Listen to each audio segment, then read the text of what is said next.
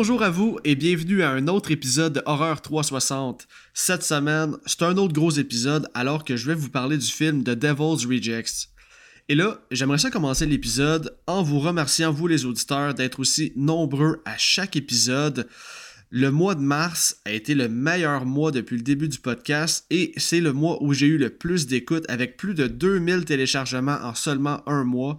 Donc, je capote puis euh, je vais vraiment continuer de faire mon possible pour vous donner du contenu de qualité. Merci d'être aussi fidèle, c'est vraiment apprécié puis c'est pour ça que je fais ça. Ok, maintenant, euh, comme l'épisode est assez long, je vais tout de suite passer au confessionnal. Mais là, comme j'ai remarqué qu'il y a beaucoup de nouveaux auditeurs, je vais prendre un petit deux secondes pour expliquer le segment du confessionnal. Ce segment-là, c'est un segment où je fais une courte critique d'un film considéré comme culte dans le monde de l'horreur, mais que j'aurais visionné pour la première fois juste avant d'enregistrer l'épisode. C'est donc une façon pour moi de continuer à développer mon cheminement de cinéphile d'horreur, puis par la bande, ben ça vous donne l'occasion de m'entendre faire une critique sur un vieux film que je n'aurais pas couvert normalement, puisque le concept du podcast est que je couvre seulement des films euh, de 2000 à aujourd'hui. Sans plus attendre, je vous invite à écouter ma confession pour cette semaine.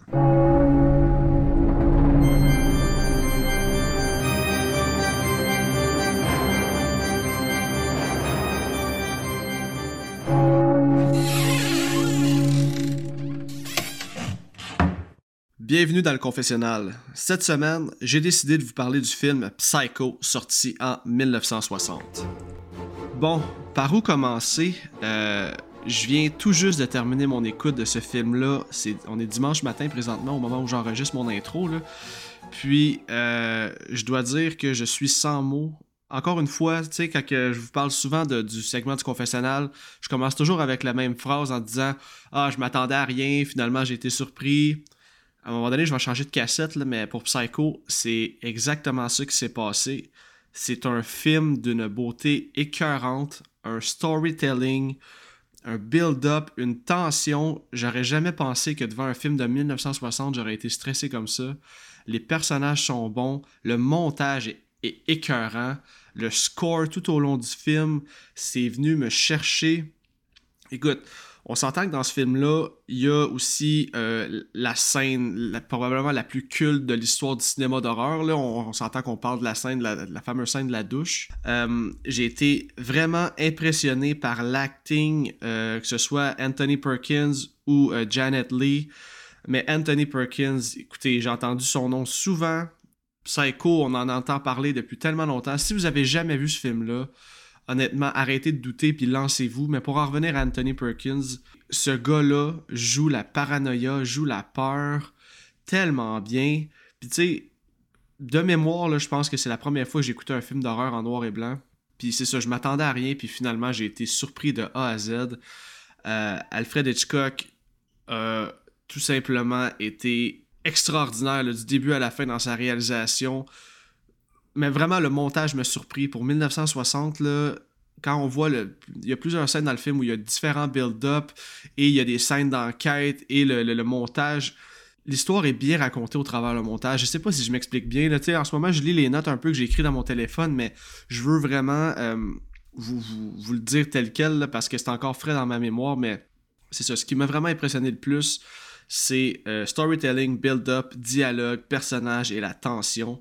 Le reveal de la fin est incroyable. J'ai quand même réussi à pas me faire spoiler pendant 63 ans, fait que j'espère que vous connaissez pas la fin de ce film-là. Bref, je veux pas en dire plus que ça.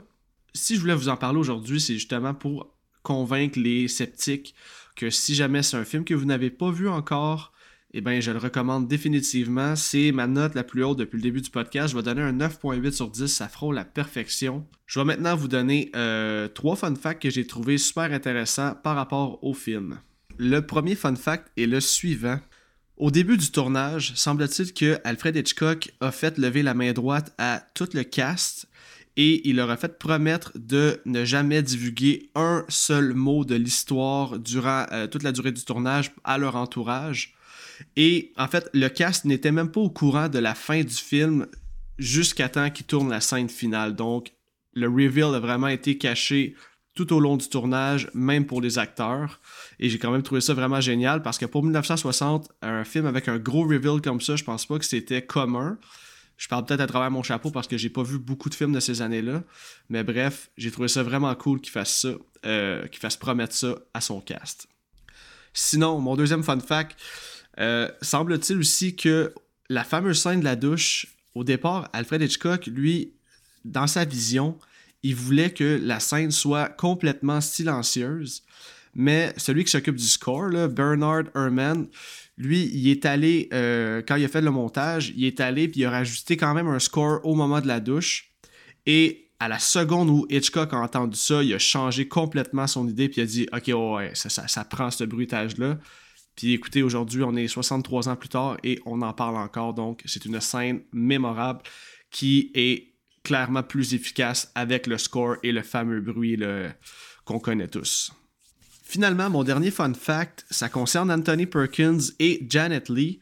Eux, ils se sont fait donner la permission de improviser de temps à autre durant le film pour leur rôle.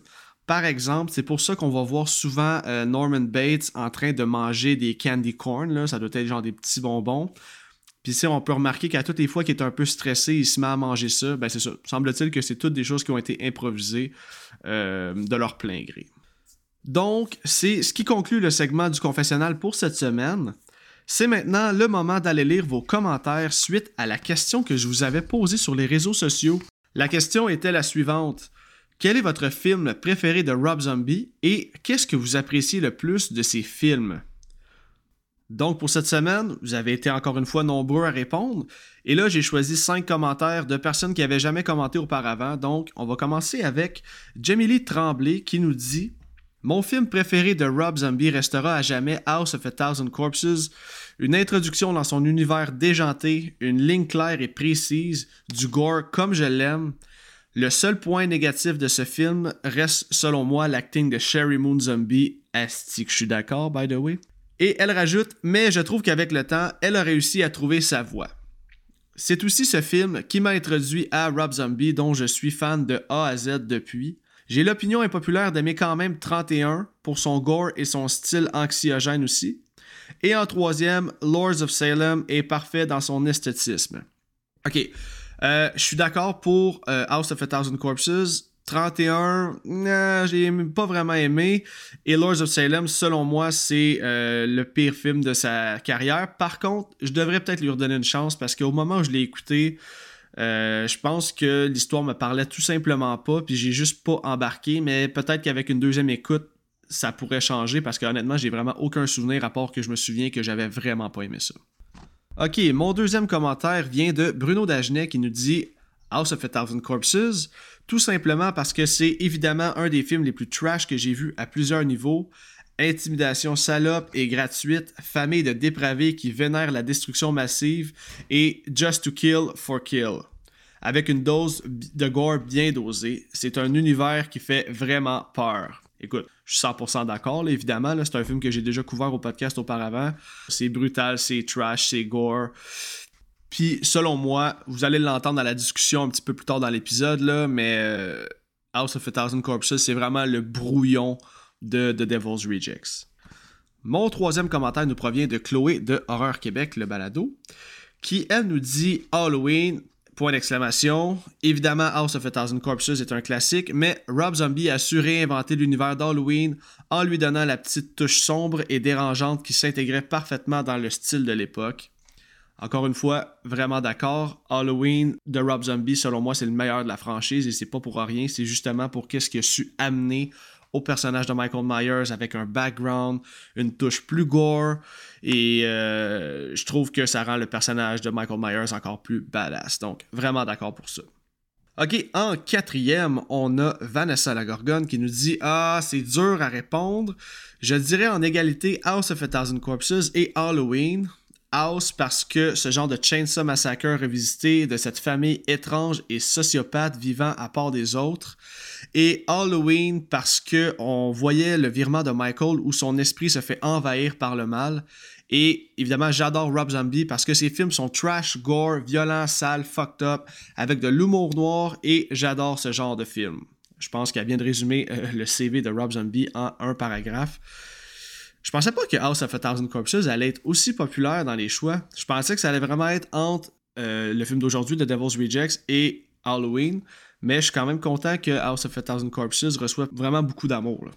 On va finir ça avec Pascal Jacob qui nous dit Lords of Salem pour son côté pseudo-documentaire et fan footage à la fois et son visuel superbe. Mais là, vous êtes deux à l'avoir nommé dans les commentaires. Je pense que je vais vraiment prendre le temps de donner une deuxième chance à ce film-là. C'est tout euh, pour le segment commentaire. On va maintenant passer au sujet principal de l'épisode. Et là, vous allez triper sur mon invité je suis pas mal sûr que la majorité d'entre vous connaissait déjà Christophe, mais ce gars-là connaît son cinéma et il connaît sa musique comme ça a juste pas de bon sens. Il va raconter des anecdotes écœurantes tout au long de l'épisode. Donc, sans plus attendre, je vous laisse écouter la conversation que j'ai eue avec lui. Bon podcast tout le monde. Mon invité cette semaine, c'est un gars aux multiples passions et talents. Il écrit, euh, en fait, c'est un journaliste culturel depuis 2005. Il écrit entre autres pour le magazine Rue Morgue. Il écrit des critiques sur Horreur Québec. Il fait partie de l'équipe de Sur la route de l'horreur à 16 heures, en plus d'avoir son propre podcast Metal Maniac. J'ai le plaisir de vous présenter Christophe G. Comment ça va, mon gars? Hey, ça va bien, Alec. Content, content d'être là. Merci de l'invitation. C'est vraiment cool. Ça me fait extrêmement plaisir. Merci à toi. Tu sais, on s'est comme rencontrés via un peu les, médias sociaux. J'étais allé sur la route de l'horreur, tu étais là, tu m'as posé des questions. On s'est rencontrés au Ciné Bazar. On s'est vu euh, pour la présentation de The Breach à Fantasia, le film de Slash. Et ben puis là, j'avais, j'avais vraiment hâte. C'est depuis juillet l'année passée que je sais que je veux te recevoir à mon podcast. Puis c'est aujourd'hui que ça se passe. Donc merci de venir jaser du film de Devil's Reject avec moi. Ben non, mais ça fait au bout. Là. Moi, le métal et l'horreur, c'est, c'est pas mal mes, mes grosses passions dans la vie. C'est pour ça mon podcast euh, Metal Maniac. Puis ben, je faisais ça depuis plusieurs années avec, avec Rumor, interviewer des rockers, tout ça. Puis Devil Rejects, c'est comme un peu l'intersection Rob Zombie, de son univers. Là, il, il vient du métal, il fait des films d'horreur maintenant, donc euh, tu, peux pas mieux choisir. Exactement. Puis là, tu parles d'interviewer des, des, rockers, des, des, vedettes. Tu m'amènes à ma première question. Euh, j'ai envie de jaser un peu avec toi avant qu'on entre dans le film, comme je fais avec tous ah mes invités. J'ai donc deux, trois petites questions pour toi. Et là, pour mettre les auditeurs en contexte, je veux qu'ils sachent que toi, dans la dernière année, tu as eu la hmm. chance d'interviewer nul autre que Slash de Guns N' Roses, que tu as aussi reçu sur ton podcast Metal Maniac, c'est pas rien. Et tu as eu la chance d'interviewer le grand David Cronenberg dans le cadre de Horror Québec, c'est complètement fou. Et là, ma question, ma question est la suivante.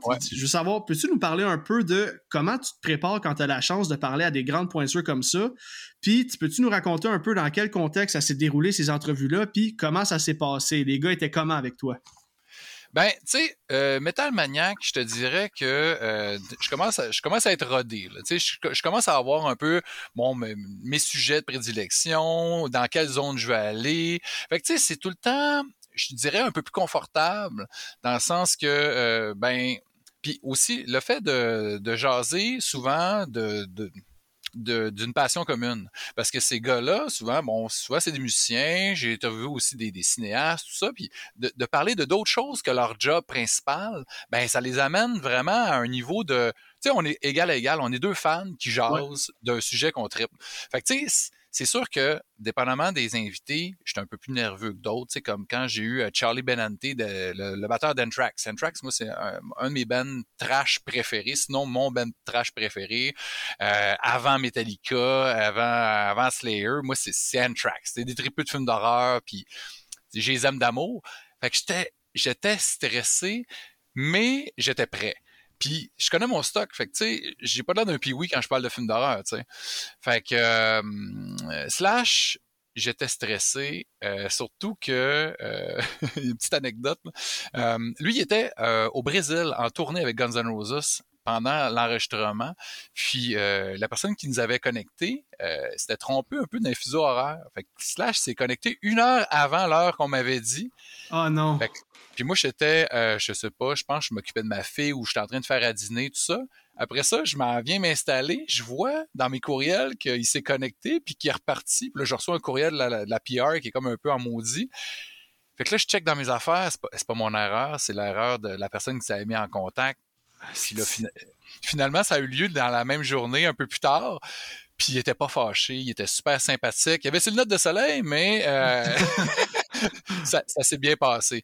Euh, David Cronenberg, par contre, euh, ben, ça s'est super bien passé aussi, sauf que j'étais euh, un niveau de nervitude, de nervosité, nervitude. Oh, ouais, j'invente des mots aussi, je suis un peu fatigué. Euh, un niveau de nervosité qui était euh, à son paroxysme, je te dirais, parce que moi, David Cronenberg, là, c'est euh, c'est un, réalisateur que j'ai découvert comme assez jeune. C'est The Fly. Moi, ça a été ben le premier film que j'ai vu de lui, puis j'ai capoté. Scanners, j'ai tout, presque tout vu ses films. Je pense qu'il y a juste Mr. Butterfly que j'ai jamais vu, puis euh, Dangerous Method que j'ai pas encore écouté. Sauf que ben c'est ça, tu sais, là, j'avais l'opportunité de m'asseoir avec lui au Ritz-Carlton, tu sais, je venais de voir le film le matin même. Fait que, tu sais, euh, le processus de comment on se prépare à une entrevue comme ça, c'était, OK, là, j'ai 10 minutes avec le, maître. 10 minutes, c'est pas long. C'est comme 6-7 questions gros max. Faut pas que ça soit des questions connes. Il faut pas que ça soit des questions que, tu sais, des, des, des, évidences, des trucs qu'il a déjà euh, raconté euh, mille fois. Fait que là, tu te prépares sans avoir vu le film. Fait que là, tu penses à certaines questions, à certaines, tu sais, des, des thématiques qui, qui, qui, qui, qui, visitent souvent dans ces, dans ces films. Puis là, ben, tu vois le film, puis là, tu as juste les questions. Fait que là, pendant une couple d'heures entre les deux, après mon visionnement, puis avant l'entrevue, là, j'étais dans un café, je préparais ma critique, puis je pensais à mes questions, puis là, j'ai taité. Puis là, je, me prépare une intro aussi pour y expliquer ben par rapport à son œuvre, puis d'où je viens, mais rapidement, parce qu'on n'a pas beaucoup de temps. 10 minutes, ça, ça passe vite. Puis J'arrive à l'entrevue, puis là, il est fatigué. Il arrive de Cannes, euh, première mondiale. Il est à la Toronto la veille, chez eux, présenter le film à, son équipe, puis, euh, puis tu sais, aux, locaux. Puis là, après ça, il arrive à Montréal. Il, complètement fatigué. Il a fait plein d'entrevues pendant la journée. Moi, je, suis dans la dernière de, les dernières entrevues en personne. Puis là, il parle vraiment calme et tout. Je, suis fatigué. Là, il m'explique ça. Là, je fais OK. Moi, j'étais comme full euh, la patate malais. Là, là j'étais vraiment, vraiment, vraiment énervé. Fait que là, moi, je suis un gars qui est très, très, très euh, craqué dans la vie. Fait que là, j'ai réussi à, à, baisser mes, mes, battements cardiaques quasiment, puis à, me mettre à son niveau, puis à, pas trop bafouiller, puis à mm-hmm. faire mon intro, puis partir ma première question, puis ça a coulé. Puis euh, il, a, a, répondu. Il était tellement charmant, puis il était tellement brillant. Il répondait à mes questions, puis là, à la fin de la question, il disait pour répondre à ta question, puis il rappait, il résumait sa réponse. C'est comme ben là, c'est parfait. Tu sais, le gars, là, il réfléchit, puis en tout cas, c'était euh, l'entrevue la plus incroyable, la plus fantastique de, ma carrière. Tu sais, ça fait quand même une 15, 17 ans, je pense, 18 euh, que, que je fais ça. Euh, puis celle-là, tu sais, c'est une des plus récentes, c'est dans la dernière année, puis euh, wow, tu sais, ah, écoute, tu t'en parles, j'ai les frissons, là, tu, tu, devais flotter en sortant de la chambre d'hôtel, mon gars, là, tu devais être là. Wow, incroyable. Ok, écoute, ça m'amène à ma prochaine question tu m'as montré ton DVD ou ton Blu-ray, peu importe, là, de Devil's Reject. J'ai vu qu'il y avait une signature de Ken Forey puis de Bill Mosley dessus. Je veux savoir comment ça s'est passé ta rencontre avec ces gars-là. T'as-tu jasé un peu avec? Ben, tu sais, Devil Rejects, la première fois que j'ai vu ce film-là, c'était à Fantasia, en, c'était en 2005. Je pense que c'était la première nord-américaine, mais il n'y avait pas d'invité. Euh, Rob Zombie s'était pas déplacé. Des fois, tu sais, euh, c'est pas tout le temps les festivals, ils n'ont pas toujours le budget pour faire venir des invités. Mais ben là, quelques années après, euh, j'ai su la date ici, me semble? Oui, en 2008, Bill Mosley était à Fantasia. Puis tu sais, quand ils sont dans un contexte de festival, c'est toujours plus euh, le fun de réussir à les attraper que au Comic Con. Au Comic Con, tu, fais la file, puis là, tu es un numéro, tu as deux minutes avec, tu payes 25$, 30$, 50$ pour un autographe, puis faut que tu payes un autre montant pour une photo. Parce que le Comic Con, c'est fait pour ça. Ils vont là pour travailler. Euh, tu sais, un contexte de festival, ben, ils vont travailler, sauf que ils vont à un screening, ils, présentent le film, il y a un Q&A, puis après ça, bon, ils vont à des soupers, des soirées avec la, gang du festival.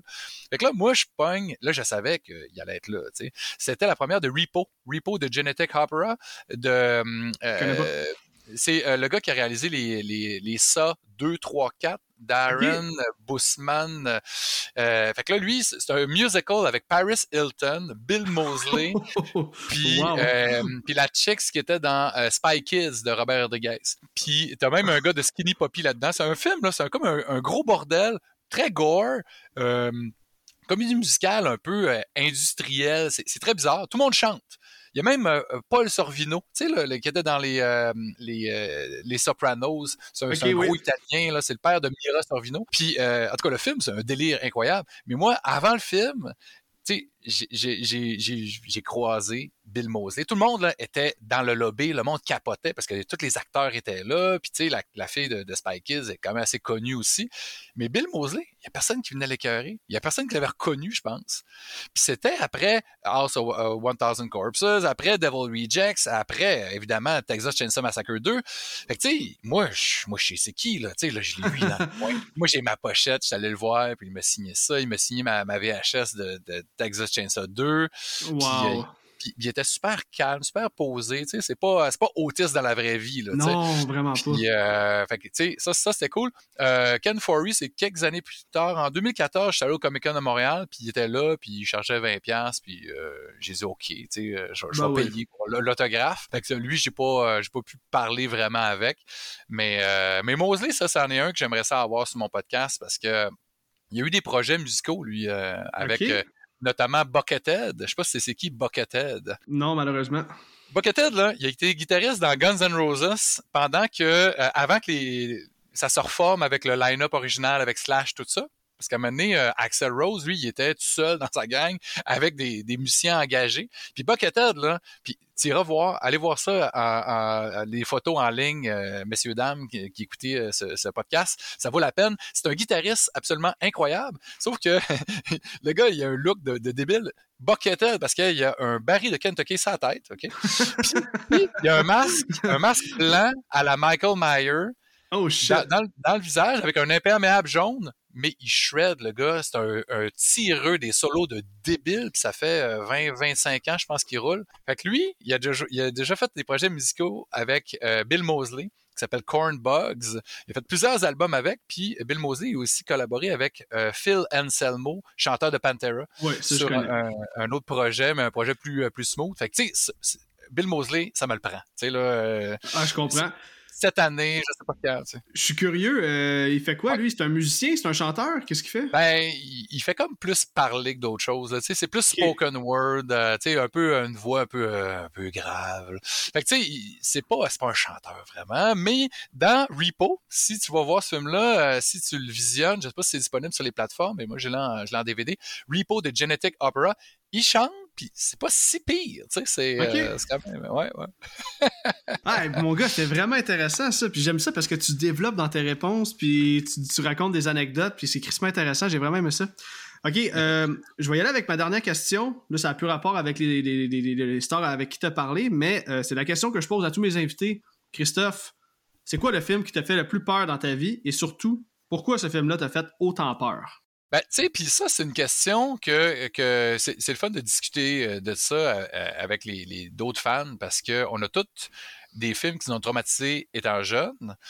Puis, est-ce qu'on est capable d'avoir peur encore aujourd'hui? Tu sais, après d'avoir vu tellement, puis d'être un peu euh, aigri, tu sais, un peu, euh, tu sais, on a tous vu, là, tu sais. Fait que, tu sais, est-ce que sais, bon, étant jeune, ça prend pas grand-chose pour te crisser à la chienne. Je peux sacrer, hein, ça, dans Ben oui, podcast, ben oui, hey, oui, tu peux sacrer, mon gars. je me retiens habituellement, on sait jamais. Mais euh, dans, quand j'étais jeune, il y a deux films qui m'ont vraiment foutu les jetons, hein, comme qu'ils disent euh, au bord de la flaque.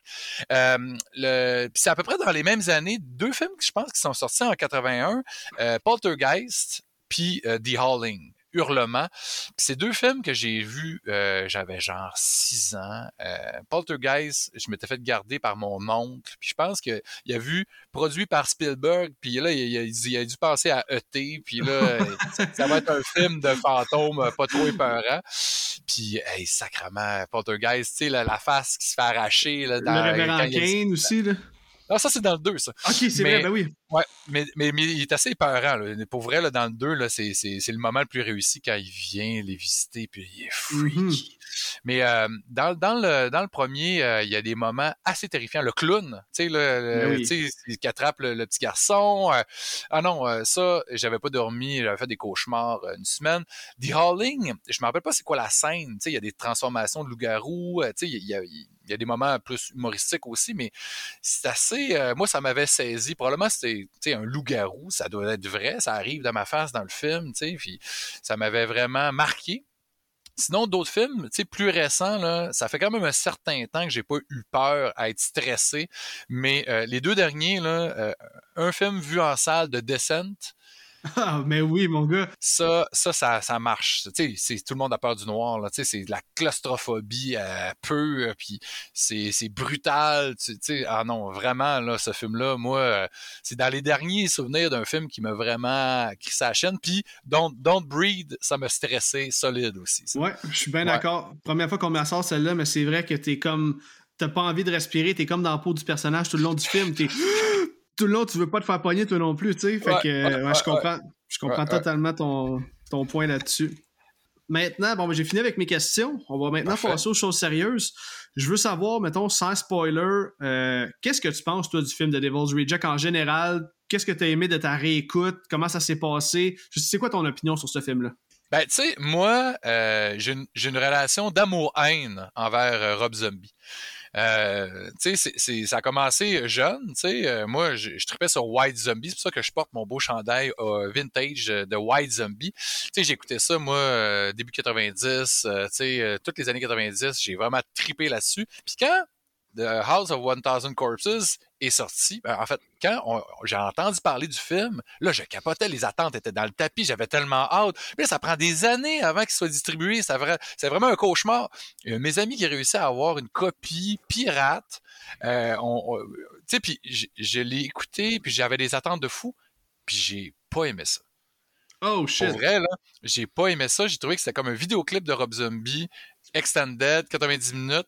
Puis euh, à cette heure, aujourd'hui, je, je l'ai moins parce que je, reconnais ses qualités, tu sais, visuelles, tu sais, euh, musique, tu sais, euh, les images. Il y a beaucoup de belles images.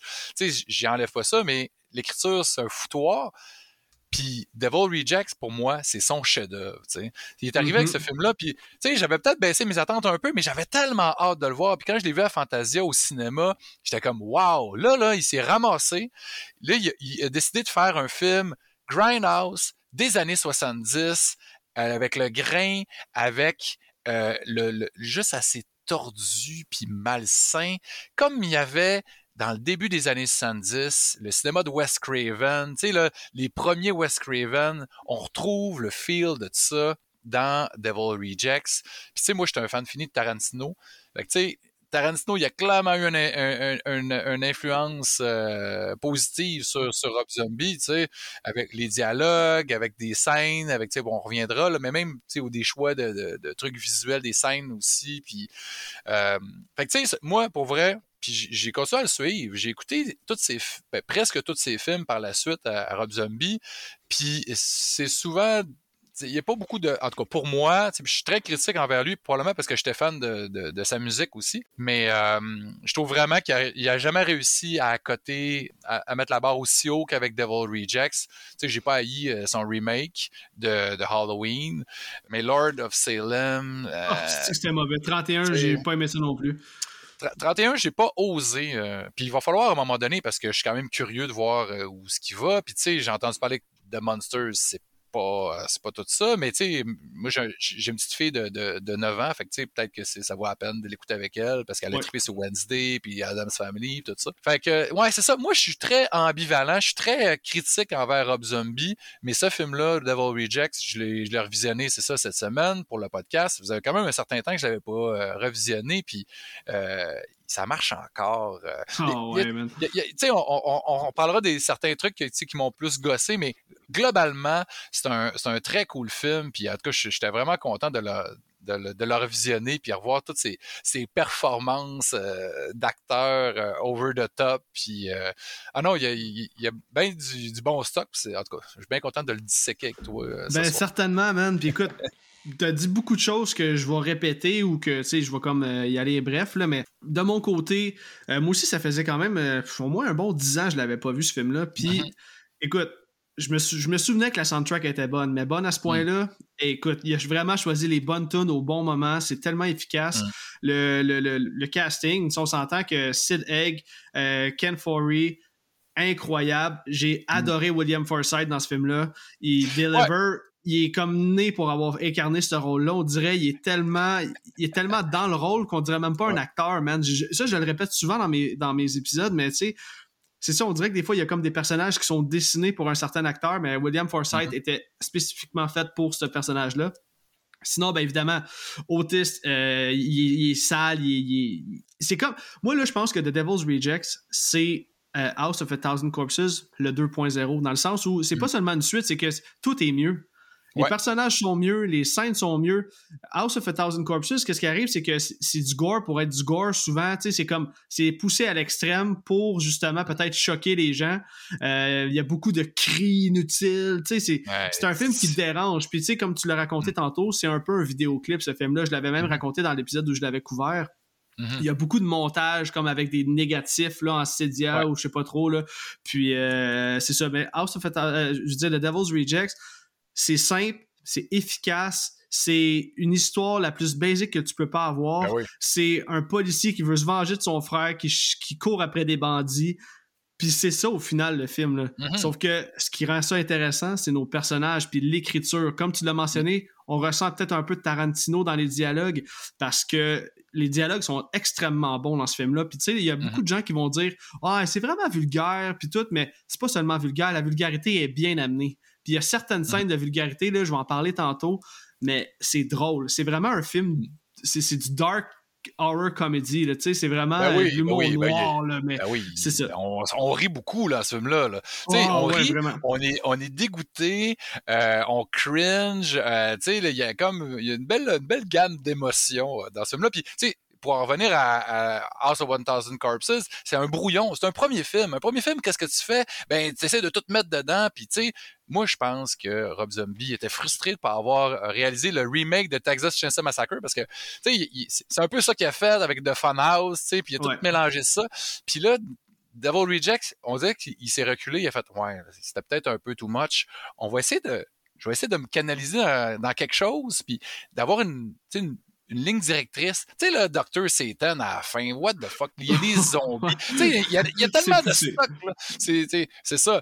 Fait que, euh, non, non, vraiment, là, euh, c'est du, du bonbon. Est-ce que tu as visionné aussi le documentaire? Euh, non, ben, en fait, je sais qu'il y a comme le making-of, tu parles? Ouais, ouais, ouais. ouais. non, il dure deux heures et demie. Je voulais le regarder quand j'ai manqué de temps cette semaine, là. Je n'ai écouté la moitié, moi, tu sais, puis c'est quand même le fun, ouais. Par contre, j'ai écouté le kill count de la chaîne Dead Meat, là. Je sais pas si t'es familier sur YouTube. C'est un gars qui fait des kill counts. Ah, ben, j'ai écouté le kill count de Devil's Reject, puis la plupart des fun facts qui sortent dans cet épisode-là, c'est tous des fun facts tirés du documentaire que tu parles. OK, OK. OK. Puis j'ai fait mes recherches euh, via IMDb, ben Wikipédia, où ce que je fais justement des vidéos. Je regarde je fais assez de recherches généralement dans un épisode pour essayer de trouver le plus de fun facts possible. Je sais que tu es assez fiable là-dessus. Non, c'était juste pour toi. le documentaire, je l'ai trouvé super bien fait quand je l'avais visionné, euh, quand j'ai acheté le DVD à l'époque. Puis euh, c'était vraiment un, euh, tout le parcours. Là, tu sais, t'es, des backstage, puis tu sais, là, il déconne. Puis en tout cas, c'est, vraiment le fun. Là, ben, oui, ben oui, ben oui. Je vais passer à la fiche technique, mais avant, juste rajouter que pour le film Halloween de 2007 de Rob Zombie, il y a le même principe sur YouTube. Il y a un documentaire qui dure à peu près deux heures et demie sur le ah making-of du film, puis on voit vraiment justement journée par journée de tournage, comme segment par segment, puis c'est vraiment intéressant. Là. Puis un autre affaire qu'on n'a pas dit, je vais faire ça vraiment vite fait, mais qu'est-ce qui est cool de Rob Zombie, c'est qu'un peu comme euh, Tarantino aussi fait ça, je pense, c'est qu'il prend tout le temps les mêmes acteurs. Euh, dans chacun de ses films. Puis je pense que dans mm-hmm. cette dans Devil's Reject, là, je pense qu'il a vraiment ramassé le meilleur de chacun. Tout le monde était dans leur prime, puis ça a donné un assez bon film. Fait qu'écoute, on va couper ça là-dessus. Je vais aller lire la fiche technique. Ensuite de ça, je vais y aller avec mes fun facts. Donc, The Devil's Rejects est euh, un film d'horreur de 2005, écrit, produit et réalisé par Rob Zombie. Comme on l'a mentionné, c'est un film qui sert de suite à son film de 2003, House of a Thousand Corpses. Tourné en 30 jours avec un budget de 7 millions de dollars, The Devil's Reject a ramassé un maigre 20,9 millions de dollars au box-office. Ça, ça fait mal quand même parce que la qualité du film est assez, euh, assez efficace. Je ne sais pas, par exemple, le nombre de, salles dans lesquelles le film était représenté à l'époque, mais tout de même, c'est un film qui vieillit bien, puis je suis content de l'avoir en copie physique avec moi aujourd'hui. Pour ce qui est du casting, ça met en vedette une brochette d'acteurs incroyable. Mm. On va commencer avec Sid Egg dans le rôle du Captain Spaulding, Bill Mosley dans le rôle d'Otis Driftwood, on a Sherry Moon Zombie que normalement je l'aime pas. Dans ce film-là, elle m'a pas gossé, puis je trouve qu'elle joue bien. Je suis d'accord. Elle, est correcte là-dedans. Elle dérange moins. c'est ça, c'est ça. Elle n'est pas tout le temps en train de faire son estidré de niaiseuse. Là, dans, comme dans... ça, c'est ah strident sacrément pour les oreilles. OK, ensuite de ça, je l'ai mentionné tantôt, on a William Forsythe dans le rôle du shérif euh, John Quincy Wydell. On a Ken Forey dans le rôle de Charlie Altamont. Leslie Easterbrook dans le rôle de Mother Firefly et mention honorable à Dave Sheridan. Tu sais qui Dave Sheridan? Non, euh, je me rappelle pas. Il va incarner l'officier Ray Dobson et pour ceux dont qui euh, le nom n'est pas familier, c'est celui qui incarne le shérif Doofy dans Scary Movie. Je l'ai remarqué à un moment donné, j'ai fait pause parce que je prenais une note puis sa face me revenait puis j'étais comme Chris, il me dit quoi lui? Puis c'est lui qui fait le shérif Doofy dans ah! Scary Movie, là, qui fait le, Ah, les spoofs, là. OK, OK. Ouais, ouais, ouais. Scary Movie, c'est un film que j'apprécie particulièrement. Là. Ah oui, c'est le fun. Mais ça fait longtemps que j'ai vu ça. Mais le premier, hein, parce qu'à un moment donné, euh, ça s'est essoufflé un peu, là. les trois premiers sont potables. Les 4, 5, je pense qu'il y a même qu'il y en a 6, je suis sûr. Mais ouais, les trois premiers sont bons. Le reste, là, on oublie ça. C'est bon pour les poubelles. OK, les auditeurs, c'est maintenant le temps de vous aviser que, euh, ben, premièrement, si c'est la première fois que tu écoutes le podcast, bienvenue. Et sinon, ben, euh, je veux t'aviser que Horror 360, c'est un spoiler podcast. Donc, si tu n'as jamais vu The Devil's Rejects, je te conseille de faire pause maintenant, d'aller visionner le film et de revenir tout de suite après parce que moi et Christophe, on s'apprête à spoiler le film de A à Z. Maintenant que ça c'est dit, avant qu'on entre dans le film, j'ai euh, cinq fun facts à mentionner. Donc, mon premier fun fact est le suivant. On remarque que euh, dans House of a Thousand Corpses, c'est Karen Black qui va jouer le rôle de Mother Firefly. Et si elle n'est pas revenue pour la suite, c'est parce qu'elle demandait trop d'argent. Et Rob Zombie ne pouvait pas se permettre de payer euh, le salaire qu'elle demandait. C'est donc pourquoi il a fait appel à l'actrice Leslie Easterbrook. Et Leslie Easterbrook, c'était la flic canon dans euh, Police Academy, la série de films. Je sais pas si tu as vu ça des années 80, Police Academy. Je sais c'est quoi, mais j'ai jamais vu ça des films un peu cons, là, tu sais, c'est une académie de police, puis, euh, tu sais, avec, euh, tu sais, ben de l'humour assez euh, slapstick, très potage. Puis elle était très décolletée avec son, son, son, son, c'est ça. puis c'était la belle madame. puis, puis, moi, je suis très content qu'elle a pris la relève de Karen Black, parce que Karen Black faisait un job dans le premier, sauf qu'elle a jamais... Elle a jamais accepté son rôle de Scream Queen. Elle a beaucoup joué dans des films d'horreur, mais elle a jamais elle a jamais aimé jouer dans des films d'horreur. Elle a tout temps chié sur le genre, Karen Black. Puis euh, moi, ça m'a tout le temps gossé en entrevue. Elle disait non, non, moi, je, moi les films d'horreur, là, tu sais, j'aime pas ça. Puis tu sais, elle, en a fait plusieurs, là. Puis en tout cas, Leslie Easterbrook, je trouve qu'elle a fait un super bon job. Ah, ben cool. C'est une bonne intervention, ça. Thank you. OK. Euh, deuxième fun fact. Ça se trouve que c'est le dernier film de Matthew McGrory, c'est lui qui va incarner Tiny dans le film, mm. qui est le géant.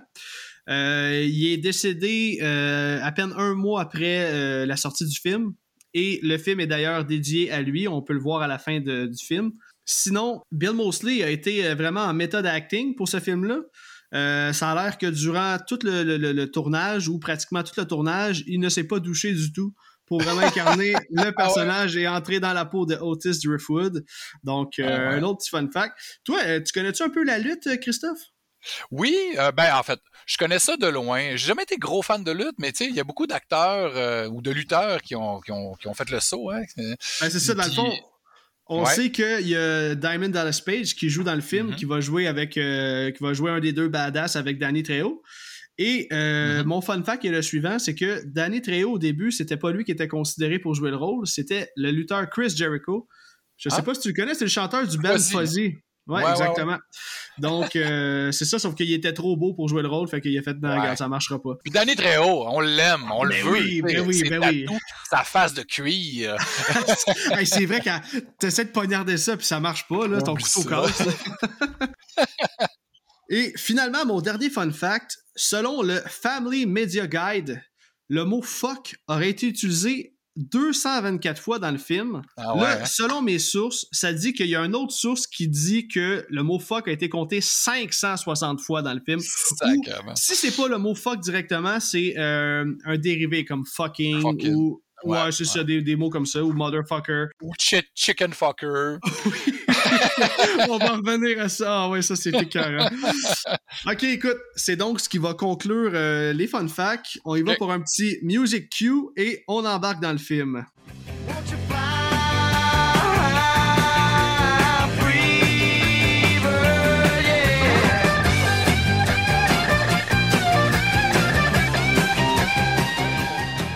Cette semaine, c'est un épisode un peu différent. J'ai manqué un peu de temps pour noter le film puis faire un pas à pas détaillé comme vous êtes habitué d'entendre.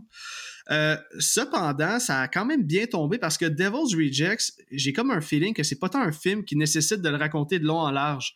C'est qu'il y a tellement de scènes cultes puis de moments épiques que, écoutez, je vais vous mettre en contexte, je vais vous faire une petite prémisse vraiment courte, et ensuite, je vais décortiquer les meilleures scènes du film, en fait, mes meilleures scènes du film, ou citer les meilleures quotes, et euh, on va décortiquer ces scènes-là avec mon invité Christophe, et là, je pense qu'il y a de la viande en masse pour qu'on ait une méchante bonne discussion, puis Christophe me dit qu'il avait pris des notes aussi, donc ça ben se peut qu'il rajoute des points, puis on va jaser, euh, inquiétez-vous pas, là, je pense pas qu'il y a des détails qui vont manquer. Donc, si je peux faire une petite prémisse, Là, je l'improvise. Normalement, tout est écrit d'avance. Donc, ça serait en général, ça serait que la famille Firefly, c'est ceux qu'on a vu euh, dans House of a Thousand Corpses. Donc, on a Baby Firefly, on a Otis et on a Captain Spaulding, qui eux, euh, en fait, et Mother Firefly, évidemment, qui, elle, aura tué le frère du policier qu'on va voir tout au long du film.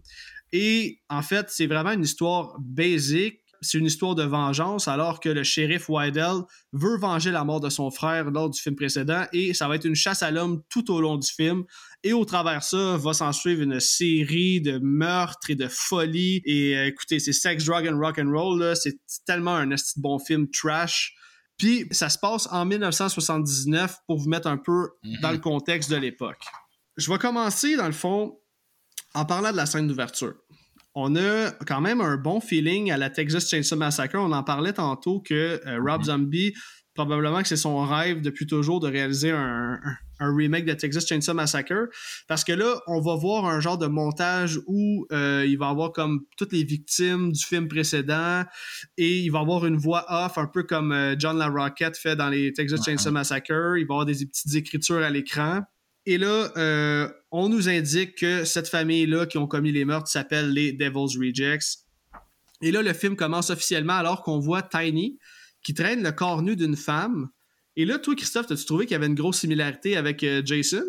Parce qu'il y a comme son sac à la tête. Ouais, un Jason, le, Jason du deuxième film, avec la salopette, puis le sac en jute. Puis, tu sais, je trouvais que c'est vraiment une scène efficace parce que ça, ça set le ton. Là. C'est sale, c'est crade, c'est cru. La fille est flambant nue. Là. Puis là, cette espèce de géant tout croche là, avec sa démarche étrange. Puis, il me semble que le design sonore, il est comme juste un peu bizarre. Il n'y a pas vraiment de musique. C'est comme euh, malaisant. Là. Tu fais comme, oh shit, OK, là, ça va être un film qui va être Exactement. Puis là, dans le fond, le film commence alors qu'il y a une, descente de police euh, dans la maison des Firefly. Et là, on nous présente le shérif Wydell, interprété par William Forsythe, comme je dis depuis tantôt. Euh, déjà, à la première seconde où on le voit, on peut déjà vraiment filer le genre de personnage que c'est. Le gars, il est sûr de lui, il est confiant, il sait ce qu'il veut, il sait ce qu'il fait. Puis euh, c'est ça, ils sont en mission pour aller justement faire une genre d'embuscade, puis toutes les dégommer. Mm-hmm. Puis ça m'a fait vraiment beaucoup penser euh, à la scène d'ouverture dans Texas Chainsaw Massacre, celui de 2013. C'est vrai. La police débarque. Pas bon, là. Ouais, ben, ouais, moi, je l'ai trouvé pas pire. Ah ouais? Texas Chainsaw 3D, là? Oui, oui. ouais, ouais, OK, parenthèse, le seul bout que je déteste pour mourir puis qui est probablement la pire quote dans un film d'horreur ever, c'est quand euh, Alexandra Daddario va dire à Leatherface « Do your thing, cuz ». Comme, fais ton affaire, le cousin, puis il garoche à, à ça, là. Ça, j'en fais encore des cauchemars. Puis il y a tellement des incohérences, tu sais, c'est comme elle, elle peut pas avoir cet âge-là, à cette année-là, tu sais, ça marche pas. mais. Mais, l'intro, euh, c'est quand même réussi. La maison, j'étais content de retourner dans cette maison-là, avec tous les caméos aussi des acteurs originaux.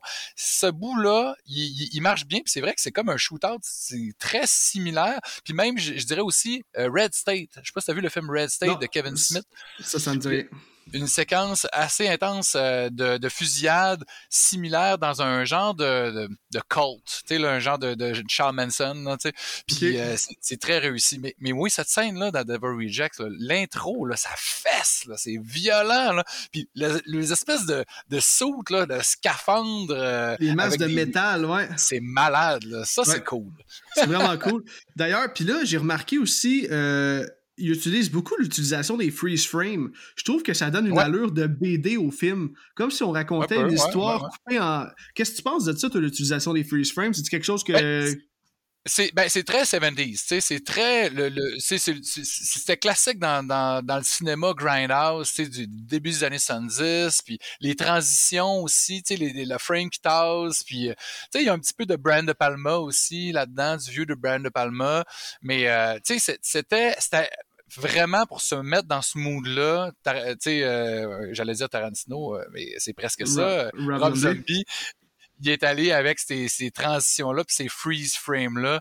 Euh, c'était vraiment à la mode, puis je trouve que c'est cool, tu sais, là, c'est comme, ça, ça fait comme mettre un accent de plus, tu sais, sur, ah, on a comme une, un snapshot, une photo, un Polaroid là, du moment. Ouais, c'est vrai, totalement.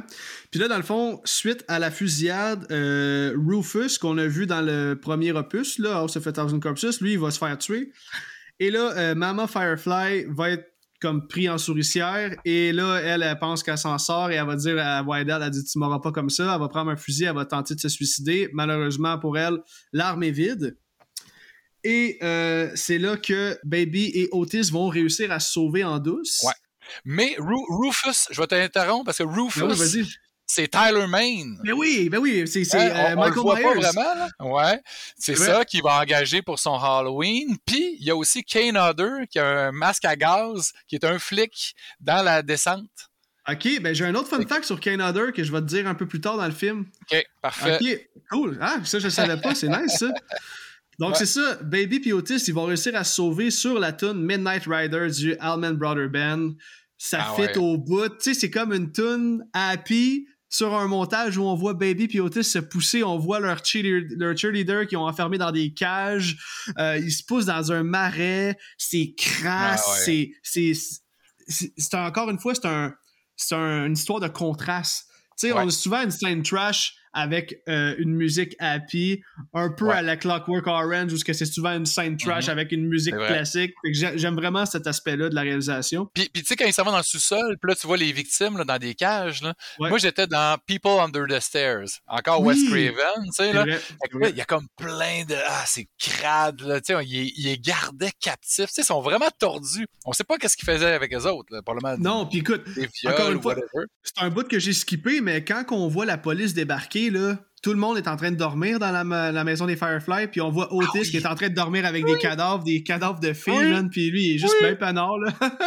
Comme si c'était un ah. oreiller, Quel personnage! Puis tu sais, on s'entend que ce personnage-là est vraiment inspiré de Charles Manson, là. Ben oui, avec la barbe, là, puis les ben cheveux longs, là. Ben puis, puis, le Rob Zombie, parce que dans le premier film, on s'appelle, bon, il n'y a pas de barbe, il y avait les cheveux blonds, platine, tu sais, très mince, c'est un peu euh, limite albinos. Là, dans ce film-là, c'est comme, on dirait que c'est c'est slash Manson, Jésus, puis Rob Zombie en même temps, tu sais. ouais, c'est une crise de bonne comparaison, ça, j'aime ça.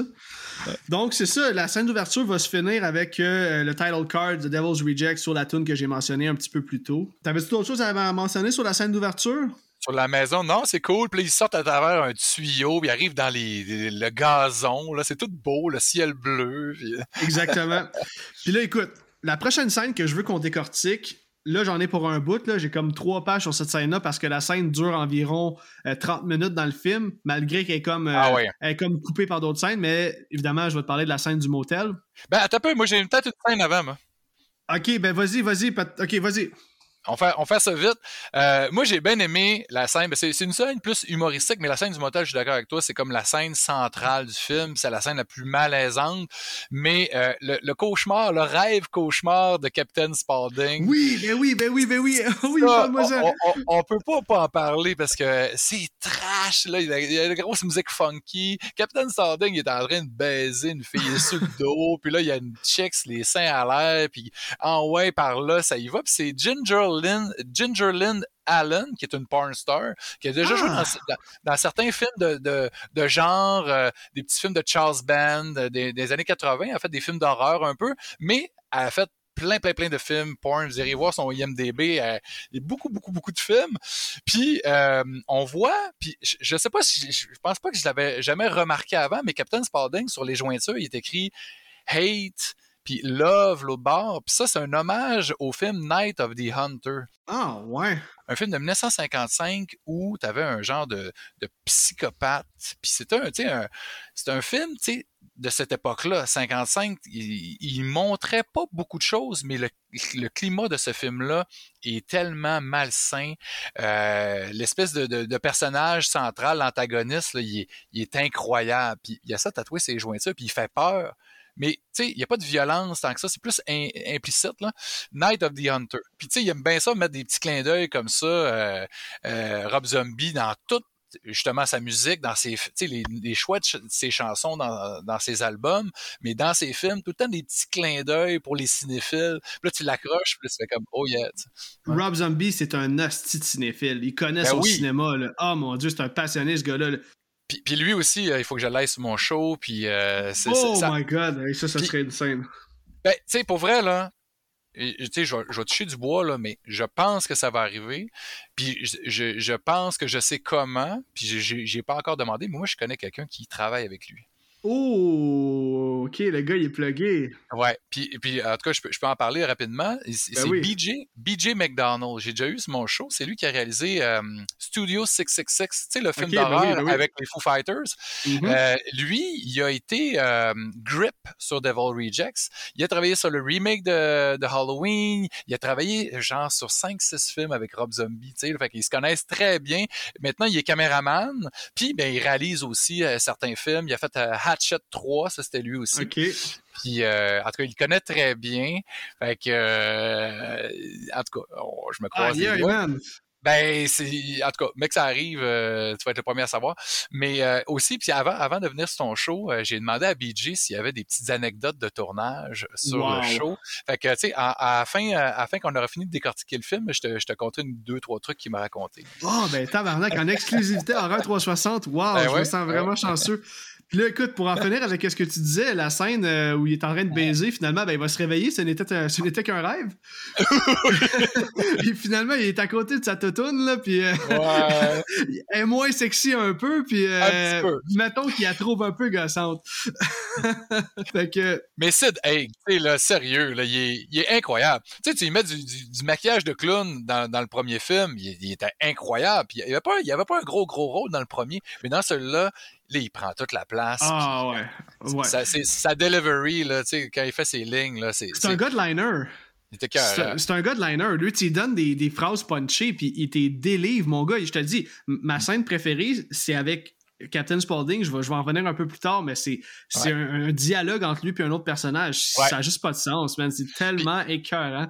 Est-ce est que tu connais un peu son parcours, lui, à Sid Haig? Du tout, du tout. Je t'écoute. Ben, puis tu sais, parenthèse rapide, rapide, là, Sid Haig, là, moi je l'ai euh, découvert avec un film que j'avais entendu parler, un film qui apparemment que ça avait inspiré Texas Chainsaw Massacre. C'était le film euh, Spider Baby, 1968. C'est complètement fou ce film-là. Vraiment, là, pour l'époque, là, c'est, je le recommande chaudement. Ce film de, Jack Hill. Sid Haig, là, il, a, tourné dans neuf films de Jack Hill. Jack Hill, là, c'est Fo Foxy Brown, tu sais, là, avec euh, Pam Greer. Ça, okay. c'est, ben, c'est elle qui joue dans, dans, Jackie Brown, qui est un hommage okay. à ça, là, le film de Tarantino. Tarantino, ouais. euh, Coffee. Euh, ben, il a joué aussi Sid Haig dans deux films de Tarantino, dont Jackie Brown dans Kill Bill Volume 2, des, des petits caméos, mais quand même. Puis euh, Sid Haig a aussi joué euh, ben, dans six films de Rob Zombie quand même. oui, là, ben oui, ben oui, c'est son, son go-to guy. Là. Six, paix, paix, à son âme. Hein, on, on, ouais. dédie, en tout cas, c'était un grand. vraiment, que, vraiment. Fait que je, je, te laisse aller dans la scène du motel, mon cher. Ouais, écoute, ben écoutez, c'est ça. Pour la scène du motel, je vous mets un contexte un, un peu. Euh, tu sais, là, Baby et Otis sont en cavale suite à leur... Euh, en fait, se sont enfuis de la maison. Et là, Baby, à un moment donné, elle va faker d'être inconsciente sur le bord de la route. Et ils vont attendre qu'une dame s'arrête. Euh, Otis va arriver pour la tuer sauvagement avant de quitter avec la voiture de la dame. Semble-t-il que cette, cette scène-là a été un fucking pain in the ass à tourner parce que le couteau ah ouais. que Otis lui plante dans le dos, euh, la prothèse marchait jamais, il faisait mal à l'actrice, le sang sortait mal, ça leur a pris des jours et des jours à tourner. C'est pour ça qu'on voit beaucoup de sang en CGI dans le film, parce que Rob Zombie a dit, écoute, mm. on peut pas perdre trop de temps, là. ça n'a pas de sens, là. on est vraiment un, un, tight schedule, là. on a un calendrier serré. Ouais. Fait qu'il dit, on regarde fuck it, on va rajouter du sang au montage. Il y a une scène en particulier, justement, dans le motel où on voit du sang, puis c'est tellement mal fait. Mais c'est 2005 tout de même. Là. Ouais, c'est ça. Faut être indulgent, mais quand même, moi, ça me fait chier. Du sang en CGI, puis les impacts de balles en CGI, tu sais. Mais en tout cas, c'est ça. On, va, on va se dire que c'était le film d'époque. là. les effets, c'est ça. Fait que là, c'est ça, dans le fond, entre cette entre ce que je vais dire, il y avait la scène que tu as mentionnée tantôt. Je suis content que tu l'aies dit. Je l'avais pas écrit, mais c'est vrai que c'est une crise de bonne scène, c'est vrai que c'est drôle, la scène du rêve. Donc là, ils vont appeler Captain Spaulding, et là, ils vont leur dire qu'ils sont dans la merde, et lui va leur dire, écoutez, on va se rendre au motel où euh, on s'est toujours dit qu'on allait se rejoindre en cas de, de, de, de situation grave comme en ce moment. Là. Donc là, entre-temps, Spaulding, lui, va appeler son vieux chum Charlie, interprété par Ken Forey, lui, c'est un, propriétaire de club de danseuses. Il va dire Écoute, je suis dans la merde, je peux-tu venir me cacher chez vous? Parce que là, on est comme les fugitifs les plus recherchés de l'État. On est vraiment dans la mm-hmm. merde. Entre-temps, euh, Baby et Otis vont arriver au motel. Et là, ils vont faire une genre d'invasion à domicile d'une chambre de motel euh, pour prendre otage leur occupant. Et là, cette scène-là, je vais la décrire en détail parce que c'est de mm-hmm. loin la scène la plus choc du film. Donc, tout ça va commencer quand Baby va charmer un des hommes du groupe euh, qui vont séquestrer, si on veut. L'homme s'appelle Roy, puis euh, il dit qu'il est le lead singer d'un band qui s'appelle Banjo and Sullivan. Et là, euh, Baby, elle va faire ce qu'elle fait de mieux. Là, elle va le cruiser. Là, elle va dire genre, I mhm. bet all the girls wanna fuck you. Puis là, il va comme être tout charmé. Puis il va dire, ah répète-moi non ça, tu sais. Puis là, en tout cas. Puis tu sais, on s'entend que Baby est quand même cute. Là. Ben oui, ben oui, ben oui. Il est content. Là. Ben oui. Les faces qu'il fait quand il est charmé, là, il a tellement l'air comme d'un enfant. Ouais, c'est ça. Et là, pendant qu'elle est en train de le charmer, euh, Otis va arriver derrière lui, puis là, elle va lui dire genre, euh, si tu veux pas que mon frère, euh, comme te calisse une balle dans la tête, on s'en va dans ta chambre, puis ça presse. Mm-hmm. Pendant ce temps-là, dans la chambre se trouvent Adam, Wendy et Gloria, qui se trouvent être la femme de Roy. Et là, l'état de panique s'installe parce qu'ils vont rentrer dans la chambre.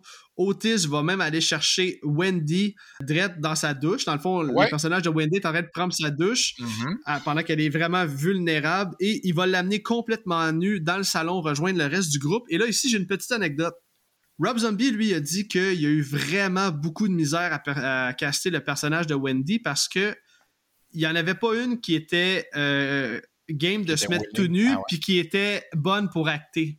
Puis lui, il, il voulait pas avoir une fille, euh, une belle fille comme. Il voulait pas que ça soit sexy comme scène. Il voulait juste rendre le ben tout réaliste. Mhm. Puis euh, quand il a vu Kate Norby, qui va jouer le rôle de Wendy à l'audition, il a fait comme OK, wow, c'est elle que je prends, puis elle, va être parfaite, puis elle va être vulnérable, puis ça va avoir l'air réaliste. Mhm. Donc là, euh, c'est ça, il va manquer dans le fond Jimmy, le roadie du band, du band, qui va venir cogner à la porte au même moment. Baby, elle va le faire entrer, puis pour montrer qu'ils sont pas en train de niaiser, à peine une seconde après qu'il est rentré dans la chambre, Otis va lui crisser une balle dans la tête. Et là, euh, mm-hmm. c'est ça. Là, là, dans le fond, il y a comme des scènes entrecoupées dans la scène du motel. Là, je veux juste mentionner ici que pendant ce temps-là, c'est important que je le dise parce que pour que Spalding vienne les rejoindre, lui est en train de, s'en venir, mais son char va manquer de gaz. Donc, il va ah s'arrêter et là, il va, euh, il, va rencontrer une femme qui est. Euh, Avec son garçon. Oui, qui va commencer à y parler. Et là, euh, il va commencer à l'insulter puis tout. Puis je sais pas trop, elle, elle va comme dire que quoi, elle aime pas les clowns, puis là, évidemment. Ouais, ouais, ouais, ouais. Ah là, il pète une coche. Ah ouais, ça n'en prend pas gros pour le trigger, là, Spalding, là, quand il dit qu'il aime pas les mm-hmm. clowns. Fait que finalement, il va colisser euh, genre, une genre de claque à la, la, madame, puis elle va tomber par terre. Il va embarquer dans l'auto, il va avoir son petit garçon dans l'auto, il va y faire peur. Là, ici, j'ai deux petits fun facts concernant cette petite scène-là. Premièrement. L'actrice? oui, l'actrice, mais avant ça, son garçon a été, euh, semble-t-il que durant le tournage, il a vraiment eu peur de Spalding, puis que ça a pris ben une parce qu'il pleurait tout le temps, de, il ah, pleurait il avait peur de lui. Ben, il est imposant, c'est un, monsieur assez corpulent, puis il a une ben grosse voix, puis des grosses mains, tu sais, il est assez massif. Là. Exactement, puis là, c'est ça ce que tu allais dire, en fait, c'est que la, elle, qui se fait donner une claque, c'est une actrice qu'on a vue euh, dans Halloween 78 et dans Carrie euh, en 76. PJ Souls. PJ Souls, exactement. Ouais, c'est en plein ça. Donc, euh, pour ceux qui ont, le référent, elle joue un petit caméo dans euh, The, Devil's Rejects. Ouais. OK. De retour au motel. Ouais, ça va pas bien. Non, là, ça s'en vient trash, là, OK? Baby, elle va être en train de danser devant Roy. Et là, voyant qu'il ne réagit pas devant sa sœur, Otis va lui demander genre si c'est une fag. Et là, Roy va répondre simplement que non, il est marié et qu'il veut pas montrer d'intérêt à une autre femme. Et là, c'est ça. C'est là que la scène dérape. Otis va alors demander à Gloria de se déshabiller. Il va la faire se lever debout. Là, je vous avertis, les auditeurs, c'est trash ce que je veux dire, mais vous le savez déjà Ben d'avance. Puis Gloria, c'est la mère de famille, elle, elle est plus âgée, peut-être Oui. la, la cinquantaine avancée. Exactement. Puis tu sais, c'est une belle madame et Belle tout, mais je veux dire, euh, elle est prude, puis c'est une, Mhm. femme qui à son affaire, puis c'est pas son style du tout de faire ce genre de- d'action-là. Donc, c'est ça. Otis va lui demander de se déshabiller, et là, il va la caresser avec son gun, il va mettre son fusil dans sa brassière, on va voir son sein, il va même insérer son fusil dans la culotte de Gloria. Tout ça devant les yeux horrifiés euh, du reste du groupe, et surtout de Ben son oui, mari. Son mari, Chris, ben oui. Le pire n'est le pire est pas encore arrivé. Otis va la forcer à l'embrasser en lui demandant qu'elle ait l'air d'aimer ça. Et là, ensuite, il va la forcer à dire You are my devil and I want you to make me your fucking whore avant de la forcer à lui faire une fellation. Mm. Quand je vous dis que c'est pas une scène douce, là. Et là, avant qu'on aille plus loin, pour alléger le tout, j'ai un maudit beau fun fact sur cette scène-là. Savais-tu que Bill Mosley a dit que c'est une des scènes les plus dures qu'il a eu à faire dans toute sa carrière? Ah ouais. Par ok. contre, il, il dit même que après, euh, à toutes les fois que la caméra disait cut, il allait prendre une marche à l'extérieur parce que c'était trop pour lui. Il dit qu'il y avait des nœuds dans l'estomac puis il filait vraiment pas bien avec ça. Et semble-t-il que l'actrice Priscilla Barnes, elle qui joue le rôle de Gloria, Ouais. elle est allée voir euh, Bill Mosley dans sa roulotte et elle lui a dit écoute, fais-toi-en même pas, c'est genre la plus belle expérience de ma carrière. Euh, Hmm. C'est bien parfait, qu'est-ce que tu fais là? Puis là, Bill Mosley était comme, il allait voir Rob Zombie, puis il disait non, pour vrai, j'aime vraiment pas ça, qu'est-ce qu'on fait là, là. Puis là, Rob Zombie lui disait, sais-tu quoi, mon Bill? Il dit, art is not safe. Comme l'art, c'est pas sécuritaire. Il Mhm. dit, il dit, on n'est pas juste en train de faire une suite, là. Il dit, on est en train de faire quelque chose de spécial en ce moment, là. Puis, c'est ça, semble-t-il qu'ils ont dû faire la take 20 fois. Sacrément. Donc, Ah ouais. euh, après chaque take, il allait prendre une marche dehors.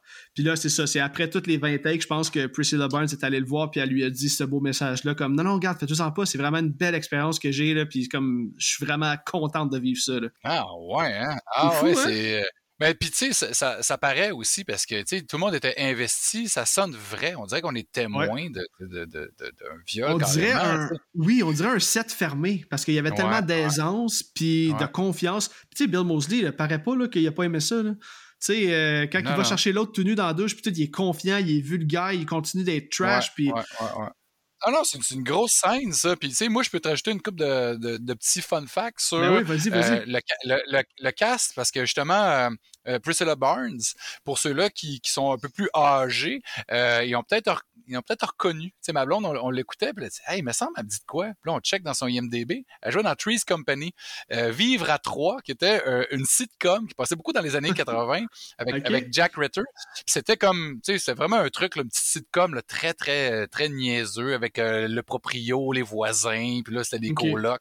Puis C'était très euh, marrant. Puis elle, c'était un personnage secondaire, mais euh, on la reconnaît, tu sais, elle, elle se ressemble encore, tu sais. Euh, mais je pense qu'elle avait beaucoup joué pour la télé. Fait que, tu sais, elle se retrouver dans un film d'horreur, c'est quand même une expérience unique, là, tu sais. Surtout avec euh, un Rob Zombie qui était... Qui... C'est ça, quelque chose de trash de même, là, wow. Ouais. Puis euh, le gars qui se ramasse une balle dans la tête, là, le, Oui. le, le, monsieur... euh, le gros, le gros niaiseux un peu, là. ouais. Ouais, ouais. Ben lui, c'est un vrai gros niaiseux. C'est Brian Posehn. C'est un humoriste. Ok, Ouais, ok. ouais, c'est un, un- comique américain. Il fait de la tournée. C'est un stand-up comique. Ah, Fait ok. que, euh, ouais, ouais, ouais, ouais. Fait que moi, c'était ça que j'avais à rajouter. Ouais, Ben, ouais. cool, intéressant. Ok, ben c'est ça. Ensuite de cette scène-là, Otis va amener justement Roy et Adam dans un champ désertique pour les tuer, évidemment. Là, ce qui est cool, c'est que le personnage d'Otis, là, lui, là, c'est une autre journée au bureau. Là. Il est là, puis il essuie avec le gun dans le dos, puis il est pas stressé. Puis il Il, leur a du, dit, ah, il a du fun. Il est content. Là. Mais je dis qu'il est pas stressé, mais en fait, il dit. Il leur dit justement, il dit Ah, je me sens stressé. Aujourd'hui, c'est une grosse journée là, quand même. Là, euh, je m'attendais pas à ça. Là, puis il continue, puis là, il dit, euh, il dit ouais, le- les deux autres vont lui dire ouais, mais qu'est-ce qui va se passer? Il dit Ben, il dit The end of the road. C'est comme c'est la fin de la route. Euh, Qu'est-ce que tu penses qu'on s'en vient faire Ah Là, c'est ça. Puis il lâche plein de liners incroyables. Et là, pendant qu'il marche, euh, Adam, lui, il va comme échapper à l'attention de Otis, puis il va réussir à trouver un genre de morceau de bois à terre. Et euh, il va le frapper sur la tête avec un bâton. Il va avoir le dessus quelques instants avant de se faire poignarder dans la jambe par Otis. Et Otis va le tirer au niveau du cou. Ensuite de ça, Otis va leur dire qu'il s'en allait y aller easy avec eux autres, avec juste une balle dans la tête, mais là, il dit, là, vous l'avez cherché, là, puis ils vont souffrir pour ça. C'est aussi là que Otis va sortir une réplique culte quand il va dire I am the devil, and I am here to do the devil's work. Avant d'achever Roy à grands coups de bâton sur la tête. Et là, Christophe, savais-tu Ah ouais. que toute cette scène-là a été chorégraphiée par nul autre que Kane Hodder? Yes, sir! C'est Kane Hodder qui a chorégraphié la scène au complet. Puis lui, ouais. ce qu'il voulait, c'est dit Je voulais faire une chorégraphie avec aucun coup de poing, mais montrer à quel Ouais. point Otis peut être puissant. Fait que c'était vraiment ça son, son, son but. Puis comme de fait, sont deux contre lui. Ah puis ouais. finalement, il prend le dessus. Vas-y. Puis il n'y a pas un coup d'un chenol à un moment donné aussi, là, un coup de bâton d'un chenol, hein, je pense, ou un coup de pied. Là. Ah, je sais plus. Je sais plus, mais ça se ben, peut. Ça se peut. Ça, ça fait mal, ça fait mal. Puis euh, j'ai oublié, j'ai oublié de dire de quoi sur la scène du motel euh, avant. Ça m'a ça m'a rappelé, tu sais, au début, là, je- euh, dans l'intro, quand tu m'as demandé mon, mon ressenti général, je t'ai parlé de, de Wes Craven, les premiers films de Wes Craven. Oui. Puis, tu sais, je trouvais vraiment qu'on était dans, dans Last House on the Left. tu De sais, lèvres, je savais que t'allais dire ça. De, de Hills of Eyes aussi. Là, tu sais, Oui.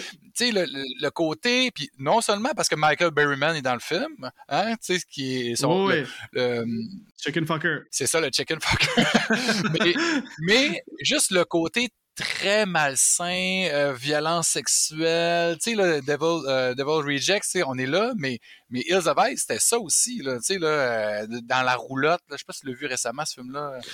The Hills of que tu l'as Ice? déjà vu? Ben oui, je l'ai vu, puis je l'ai couvert euh, l'original, réc- ouais. récemment. J'ai, couvert The Hills of Ice, le remake, mais dans cet épisode-là, je parle de l'original. Fait que oui, je l'ai vu récemment. Ok, parfait. Ah ouais, les deux sont excellents. Pour Oui. vrai, le remake est super bon et brutal, mais l'original, il marche encore. Il, marche troublant, encore, mais. Dans mon livre à moi, le remake est supérieur. Mais ça, c'est débattable. C'est plus tight. C'est Ouais. plus le, le rythme, c'est vraiment différent. Puis euh, oui, il y a des acteurs qui sont pas très bons dans le premier, dans l'original. Tu sais, le, le, le garçon, là, il- Oui, il, euh, il est pas terrible, pas bon. les chiens, par exemple, sont très bons, les chiens. Vrai, mais en plus de ça, en tout cas, petite parenthèse, mais les, les chiens jouent un Ouais. De gros rôle, euh, surtout Beast, là. Ouais, ouais, ouais, ouais. OK, donc c'est ça, suite à cette scène-là, finalement, euh, ben c'est ça, euh, finalement, voyons, Otis va les tuer les deux. Oui. Et euh, il va repartir, et là, on va être de retour au motel. Baby est donc seul avec... Ouais, il revient qu'un souvenir. Oui, il va revenir avec un, sou- souvenir un peu plus tard, mais je vais le mentionner, tu vas voir. Baby, dans le fond, au motel, elle est maintenant seule avec Wendy et Gloria. Et là, euh, Wendy va demander si elle peut aller aux toilettes. Mais là, Baby, elle va dire OK, mais là, tu me demandes une faveur, ça veut dire que toi, il faut que tu me donnes quelque chose en retour. Fait que là, elle va demander euh, à Wendy de gifler Gloria d'en face. Et là, ça va prendre comme 3-4 coups avant qu'elle soit satisfaite parce qu'elle dit non, plus fort, plus fort, plus fort. Finalement, elle va lui dire ça va être assez fort. Elle va dire OK, pas de problème, là, viens me donner un bec sur la main, puis après ça, tu pourras y aller. Chose qu'elle va faire. Et là, finalement, euh, à la seconde où Wendy va entrer dans la salle de bain, ça, j'ai adoré cette réalisation-là parce qu'à la seconde où la porte est fermée, je me suis senti dans sa peau. Tu sais, là, quand t'es dans un endroit inconfortable, là, comment une salle de bain, ça peut être un endroit de réconfort, là, parce que t'es comme. Là, tu respires un peu, là. Ouais. Il y a une porte, il y a une porte, là. Tu sais, c'est comme. Oui, c'est ça. Ouais. Là, t'as ton espace à toi. Puis Ouais. là, en plus de ça, il rajoute un genre de bruit d'alarme qui va rajouter un genre d'effet paniquant là, à la scène. Là. on a un genre comme une alarme de police, ouais. si on veut. là. Puis je, je trouve que c'est vraiment efficace. Puis sans, sans ce bruit-là, je pense pas que la scène aurait été aussi efficace. Donc, Non, non, côté mais c'est- réalisation, c'est. complètement wow. d'accord. Je l'ai noté, euh, musique anxiogène. Parce que là, t'es es là, même nous autres, on est là, puis on est là. On est stressé avec, là, tu sais. en plein ça. Ouais. Puis là, c'est ça. À la seconde où euh, la porte est fermée, elle fait comme n'importe qui ferait. Là. Elle voit bien qu'elle est pas capable de sortir par la fenêtre. Fait que Mhm. tout ce qu'elle va faire, c'est crier à l'aide. Puis elle va genre gueuler au meurtre. Et là, euh, ça va rendre le personnage de Wendy en tabarnak. pas de Wendy, mais de Baby en tabarnak. Donc, elle va aller voir qu'est-ce qui se passe. Et là, pendant que Baby est distraite, euh, Gloria va en profiter pour prendre un gun qui traînait. Et euh, elle va menacer Baby de la tuer. Et là, c'est là que Baby va sortir ses skills alors qu'elle va lancer un couteau, genre throwing knife par en dessous, directement Ah, dans le cœur de Gloria. Ah oui, puis ça, c'est le sang le plus Mhm. mal fait de tout le film. Ah, c'est Ouais, tellement CGI, c'en est ridicule. là. Ben, c'est ça, comme on l'a dit tantôt, pour 2005, Wow. c'est pardonnable, on, est capable puis- de comprendre. On, on était surpris quand même. Tu sais, moi, je ne m'attendais pas à ça, là, son, son lançage de couteau. Là. Non, ben non, ben non, j'étais comme, what? Mais c'est ça, tu sais, même dans Tree From Hell, là, qui est comme la suite, là, elle, a comme, elle développe des skills Ouais. en, Ouais, ouais, tir à l'arc, mais ça, c'est moins bon. un peu. Euh, donc, c'est ça, là, Wendy, en voyant la scène, elle va tenter de se sauver, mais elle va tomber euh, sur Captain Spaulding, qui arrivait au même moment, et il va la knocker d'un bon coup de tête. Et là, ce qui se passe, là, c'est que au début, je pensais que c'était la fin de la scène, mais là, c'est parce que la scène va, va- va couper avec d'autres choses. Ouais, on va revenir au motel un peu plus tard. Mais il y a une scène qui aurait dû couper, par exemple. Tu sais, la scène au poste de police avec le spécialiste de Gru, de, des frères Marx. Oui, là. ben oui, ben oui, ben oui, ben oui, c'est n'importe quoi, ça, quand il pogne les nerfs. Le seul bout que j'ai aimé, c'est quand que le moustachu parle contre Elvis Presley, puis il se dit Ouais. genre, What the fuck, you say about the king? Genre, tu parles pas contre Elvis devant moi, là. Mais c'est comme euh, on aurait peut-être moi j'aurais réintégré la scène euh, tu sais la scène coupée là avec euh, Dr Satan je sais pas si tu l'as vu Euh, je sais pas, non? il y, a une, il y a une scène coupée sur le DVD puis euh, c'est euh, Rosario Dawson qui jouait dans Sin City puis qui a joué dans Clerk euh, pas Clerks Ah, elle joue dans mille affaires, elle, joue dans Daredevil, elle a joué dans... ouais, ouais. Puis elle, euh, a fait une infirmière. Puis là, il y a euh, justement euh, Dr. Satan euh, après les événements de, de Thousand Corps, tu sais. Puis euh, il, il est dans un lit d'hôpital, puis il arrache la gorge, puis là, ça saigne au bout. Oh shit! Fait que tu sais, je, je sais, je comprends pourquoi ils ils ont voulu enlever cette scène-là, parce que ce personnage-là, il est comme un peu fantastique, là. il est comme Ouais, un peu bizarre, tu sais, la Ouais. face cousue, puis ouais, fait que ça fitait comme pas avec Devil Rejects, mais reste que cette scène-là, je l'aurais pris avant le moustachu qui parle de Elvis, C'est vrai, sauf là. que le moustachu, j'ai comme l'impression que c'est un peu une scène pour démontrer l'amour du cinéma de Rob Zombie, parce que tu sais, c'est vraiment un expert du cinéma que ça vient jaser de cinéma comme pour... euh, parce que dans le fond, tous les surnoms de la famille Firefly viennent Ouais. de ce qui est venu Ouais. parler, là, le Marx, euh, je sais pas trop quoi, là, euh, comment ça s'appelle? C'est ça. C'est les Marx Brothers, tu sais. Ok, Ouais. c'est ça. Mais, mais tu sais, c'est- un peu, c'est un peu de la masturbation dans le sens que, tu sais, c'est comme un peu pour flasher des, des skills de geek Ouais. de cinéma, Souvent, les, ces clins d'œil, ils sont plus subtils, puis tes pognes, c'est le fun, mais là, lui, il est frontal, là. il est là, puis c'est un peu comme pour critiquer les critiques de cinéma qui avaient pas aimé son Thousand Corps, ça aussi, là, tu sais. C'est vrai. Parce qu'il te le ramasse, le critique, là, tu sais. Mais que c'est pas bien ben grave, ça dure pas, ça dure pas longtemps. Non, c'est vrai, c'est vrai que c'était in your face. Par contre, j'ai aimé la réaction de euh, Wydell qui est comme je m'en calisse Ouais. de tes stats, donne-moi ta fin, ferme ta gueule. C'est Puis- ça, exact. Fait qu'en tout cas, c'est ça, après cette scène-là, on retourne au motel. Ouais. Et là, Otis va revenir et il va faire un letterface de lui-même alors qu'il va avoir découpé le visage de Adam pour le porter. Et là, ensuite, ils vont s'enfuir, mais là, avant de partir, ils vont laisser le visage de Adam sur la tête de Wendy. La femme de ménage va arriver le lendemain. Elle va trouver deux cadavres dans la salle de bain, soit euh, Roy et euh, Gloria. Et là, elle va trouver Wendy qui est comme accrochée derrière la porte. Ça, j'ai vraiment pas trippé, OK? Ben non, comment qu'elle peut être accrochée là, tu sais? Mais là, pas juste ça. con, Parce que là, qu'est-ce qui va arriver, là? C'est que Wendy, elle va se décrocher, elle va tomber sa, sa femme de ménage, elle va se pousser dehors, mais au lieu, elle a les mains libres, là. Enlève-les ton crise Ouais. de masque. Ben là. oui, exact! Elle enlève pas le masque, fait que Mais non, c'est là, ce qui arrive, c'est qu'elle va courir en plein milieu de la rue. Puis un autre affaire qui est niaiseux, qui marche pas, là, elle va se faire ramasser Mm. par un 53 pieds. Oui, c'est du beau gore, mais je veux dire, le 53 pieds qui te voit, là, que ça fait 500 mètres, qui te voit, Chris, pèse sur le break. Ben oui, il pas breaké, ben oui. C'est pour nous autres, c'est pour nous surprendre, là, tu sais. c'est ça, c'est ça, c'est du Ouais. fanservice. C'est du fanservice. Puis, moi, je- j'aime ça, moi, une face arrachée, là. J'étais un gros fan, tu sais, de Texas Chainsaw Massacre, c'est ma franchise horrifique préférée. Puis je suis content, moi, de voir un personnage qui se fait mettre la face à quelqu'un d'autre dans la face, mais je trouve que, tu sais, t'as pas...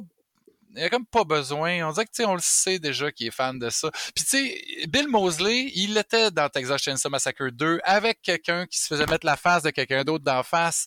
Fait qu'on dirait qu'il essayait de faire un remake du 2 un petit peu avec cette Ben, scène-là, avec, avec Mosley. J'en rajouterais même en disant que dans House of a Thousand Corpses, Bill Mosley arrache la face du père, puis il fait la même chose. Il arrive à- Ouais. à- à- au souper d'Halloween avec euh, le, Ouais. visage de quelqu'un d'autre dans sa face. Fait que c'était comme du déjà vu un peu, là. C'est ça. C'est ça, vrai. tu sais. Ouais. C'était tiré par les En cheveux. Bien d'accord avec toi. OK, Ouais. Christophe, la prochaine scène que je veux qu'on parle, c'est la scène chez Charlie. Ah Parce oui, ben oui, Cette ben oui. scène-là, je l'adore. C'est probablement le meilleur bout du film, selon moi. Euh, mise en contexte. euh, euh, Est-ce qu'ils sont allés manger de la crème glacée avant ou après? Ouais, avant. oui, hein? ils sont, sont comme en route pour aller chez Charlie. Mais je l'ai pas noté parce que c'était comme un petit euh, comic relief, mais je pensais pas que c'était Ouais. nécessaire de le mentionner là, parce que Moi, j'ai ri, moi. je sais pas. Ben, Ouais. Bref, vu ce que t'en parles, on va Mais le ça- dire, là. Mais, ça- mais ça, ça contribue à les humaniser parce que dans le fond, le film, là, on veut, on les suit, puis même si c'est, ils sont dégueux, euh, c'est des meurtriers, euh, des violeurs, on finit par, Les sais, c'est aimer. eux autres qu'on suit. Puis c'est ça l'affaire, tu sais, c'est un peu comme Natural Born Killers, un peu beaucoup même, tu sais, Ouais. à, à plusieurs égards que euh, on amène ces, ces, ces, ces tueurs-là, en- c'est des anti-héros, mais c'est, eux autres qu'on aime au final, tu sais. Écoute, j'ai vu dans une entrevue que Rob Zombie, en fait, je pense que c'est un, un segment du making of qu'on le voit comme quand ils sont en train de briefer, là, genre en parlant pour euh, écrire le scénario. Il dit, écoute, moi mon but là, c'est de rendre des personnages. Il dit the shittiest person ever. Il dit I want to make them lovable. Fait que genre je veux, je veux Ouais. qu'on les aime, tu sais. Fait que Ouais. c'est exactement ce que tu dis là. C'était ça son ça. intention. Puis la crème glacée, tout le monde aime ça de la crème glacée, fait que Exactement. Puis tu sais, on dirait vraiment un père avec ses deux enfants parce que Ouais, là, t'as comme Otis puis Baby qui arrêtent pas de se narguer puis ils s'imitent. Puis là, ils vont commencer à dire Tutti fucking fruity, puis bref, ils vont comme se mettre de la crème glacée sur le nez, puis c'est ça. C'est comme ils viennent Mhm. de commettre les pires meurtres ever, puis là, ils sont en train de jouer avec la crème glacée. Mhm. C'est c'est vrai que c'est un bon contexte, puis c'est un petit comic relief.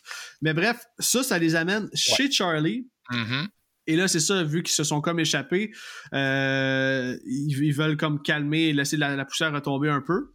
Donc, en se rendant chez Charlie, ça c'est insane. Faut dire que chez Charlie, ça se trouve être, comme on l'a mentionné plus tôt, c'est un club de danseuses, mais c'est vraiment ambiance western avec des portes. Ouais, un bordel, un peu comme un Oui. bordel western, là. ouais, ouais, ouais. Exactement. Tout est en Saloon. bois, deux étages. Puis, Ouais. c'est ça, un saloon. Oui, tu viens de mettre le doigt dessus. C'est un saloon. Mhm. Donc là, c'est ça. Il arrive là-bas et Charlie sort. Et là, il fait semblant de les menacer avec une arme. Puis là, Otis, il la trouve pas drôle, pas en tout. Et les, ça, je le dis tout de suite, c'est ma scène préférée du film. Là. Ah les ouais? dialogues entre Ken Forey et Sid Egg, quand ils commencent à se blaster, c'est écœurant. Là, je l'ai même écrit, là, Sid Egg va traiter Ken Forey de crazy pig fucking pussy piece of shit. Je vais essayer de mettre un extrait si possible, là, parce que c'est tellement écœurant. Ben oui, ben oui. What you call me? Well, if you give me a chance, I was gonna call you a crazy pig fucking dumbass pussy piece of shit. Oh, brother, you's a dead man. Mais est-ce que tu sais c'est un hommage à quel film, ça? Non, je t'écoute. L'Empire contre-attaque, mon cher. T'es-tu sérieux, Star Wars? Ah ouais. Parce que, tu sais, puis toute la, la progression de la, la scène, puis non seulement c'est un acteur noir, comme Lando Cal Calrissian, tu sais, qui était un peu, il, il- il- il arrive, puis tu sais, Han Solo, il s'ostine les deux, mon tabarnak, puis tu sais, là, t'as t'as scrappé, euh, tu sais, mon, mon- mon vaisseau, puis ça, puis là, finalement, ils se font un gros câlin. C'est des chums, c'est comme une blague. On pensait qu'il était pas fin. Puis. Lando finit par le trahir parce qu'il a dit à Darth Vader de venir le chercher là, avec Boba Fett. J'ai vu chercher. aucun Star Wars, fait que là, Ah tu non! m'apprends. de- Non, non, je suis pas fan du tout de science-fiction, fait que tu, tu m'en Ben, apprends, là. Ben, c'est un gros twist de l'Empire contre-attaque. C'est vraiment vers la fin du film. Puis euh, c'est exactement ce qui arrive dans cette scène-là parce qu'il il trahit hein, avec les deux euh, très hauts puis euh, le lutteur. Oui. Fait que, en tout cas, c'est pour ceux-là qui ont vu Star Wars, vous allez voir le parallèle. Puis il parle de Star Wars plusieurs fois dans le film. Fait que Rob Zombie, c'est un fan de Star Wars fini, là. C'est évident. Là, tu. Ah ouais, ok, mais là tu viens de m'apprendre de quoi. Puis en fait, tu dis ceux qui ont vu Star Ouais. Wars. Tout le monde a vu Star Wars sauf moi. Euh... ben, c'est ça, faut tirer avec ça, là. Faut t'arrêter de niaiser. je le sais, mais j'aime.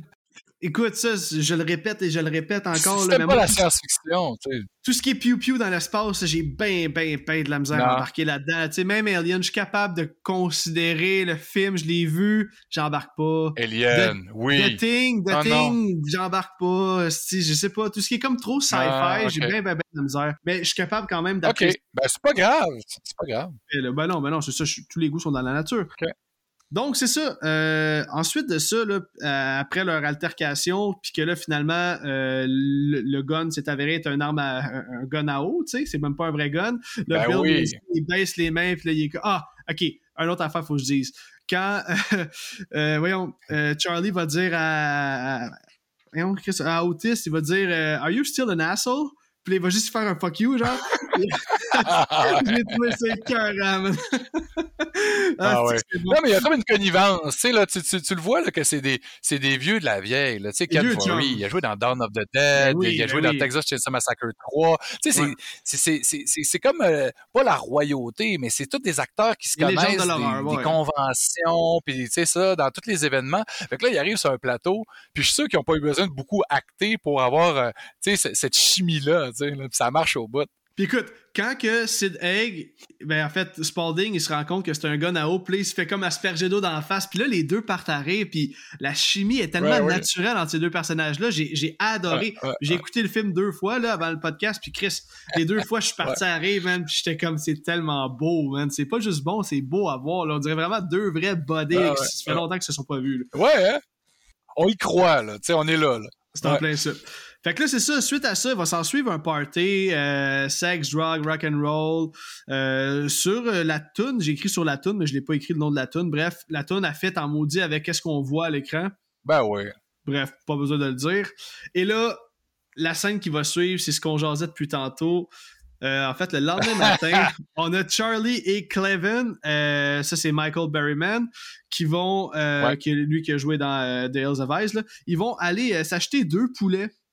Et là, euh, Mhm. un, un redneck là, qui vend des poulets, là, random de même. Dans, dans sa boîte de pick-up, là, tu sais, là, c'est vraiment trash. C'est white que- trash, On dirait que des Simpsons, là, je sais pas si c'était le référent, là, mais bref. Ouais, euh, oui, oui, carrément. Lui, c'est ça. Ouais. Il, il est accusé de chicken fucker. Bref. Euh, là, c'est ça. Le, le- le redneck en question va regarder Charlie, puis là, il dit Ben là, vous allez pas, euh, vous allez pas comme fourrer les poulets, là. Il dit Quoi Tu es en train de m'appeler de fucking chicken fucker, toi, là, là? Fait que là, il dit, il dit Ah, ben, tu sais, des fois, là, quand on, tu sais, on, on, est, on se sent seul, puis que, tu sais, on veut une pussy, puis tout, il dit, il dit Tu leur coupes la tête, tu leur colles ta graine dans le cul, puis t'es faux, puis là, les, pou- les poules sont comme Ah! Puis là, il, répète, il dit T'es-tu en train de me dire que moi, je vais couper la tête, je vais put my dick in it, puis que là, je vais faire Ah! Il dit Ben, peut-être pas toi, mais il dit l'autre à côté de toi, il a l'air d'un chicken fucker. Ah ouais, c'est tellement pas faire, là. Michael Berryman, il pogne les nerfs, puis il dit Ah, bah, bah, bah, J'ai pas l'air d'un chicken fucker. Non, mais c'est parce que, tu sais, euh, c'est comme un peu rire de Michael Berryman, parce que, tu sais, pour ceux-là qui ne le replacent pas à la maison, tu sais, c'est lui qui est sur l'affiche de The Hills of Ice, qui a joué aussi dans euh, Weird Science, Créature de rêve. Euh, il a joué dans, dans Cut and Run, il a joué dans plein de films super trash, mais c'est un gars qui a genre 18 ou 20 euh, malformations congénitales. Il manque des phalanges, il a la tête comme un peu faite en, forme d'œuf. Ouais. Il y a- Ouais, il y a, il a vraiment le, le visage très euh, particulier. Tu sais, on, il- on le reconnaît tout de suite. Il y, a, il, il y a- il y a une drôle de tronche, puis tu sais, on dirait que c'était comme pour rire de ça un peu. Moi, j'ai eu comme un genre de petit malaise quand Ben l'autre il oui. traité de chicken fucker. C'était comme c'est pas fin, là. Tu sais, là, c'est pourquoi ça. que lui plus qu'un autre, là, tu sais? c'est vrai. Tout cas. Mais ce gars-là, il y a tellement. Il est dans un film, là, puis ça rend le film plus étrange automatiquement. Parce que, Ouais. tu sais, c'est c'est juste. c'est c'est- euh, il y a comme un. tu sais, il, il va chercher des. Tu sais, Rob Zombie, là, il a travaillé dans des freak shows quand il était jeune, dans sa famille, là. Tu sais, tu des vrais freak shows avec des, des, tu sais, des, des gens, des femmes à barbe, puis tout ça, tu sais. Il, il vient de ce milieu-là avec de l'étrange, tu sais.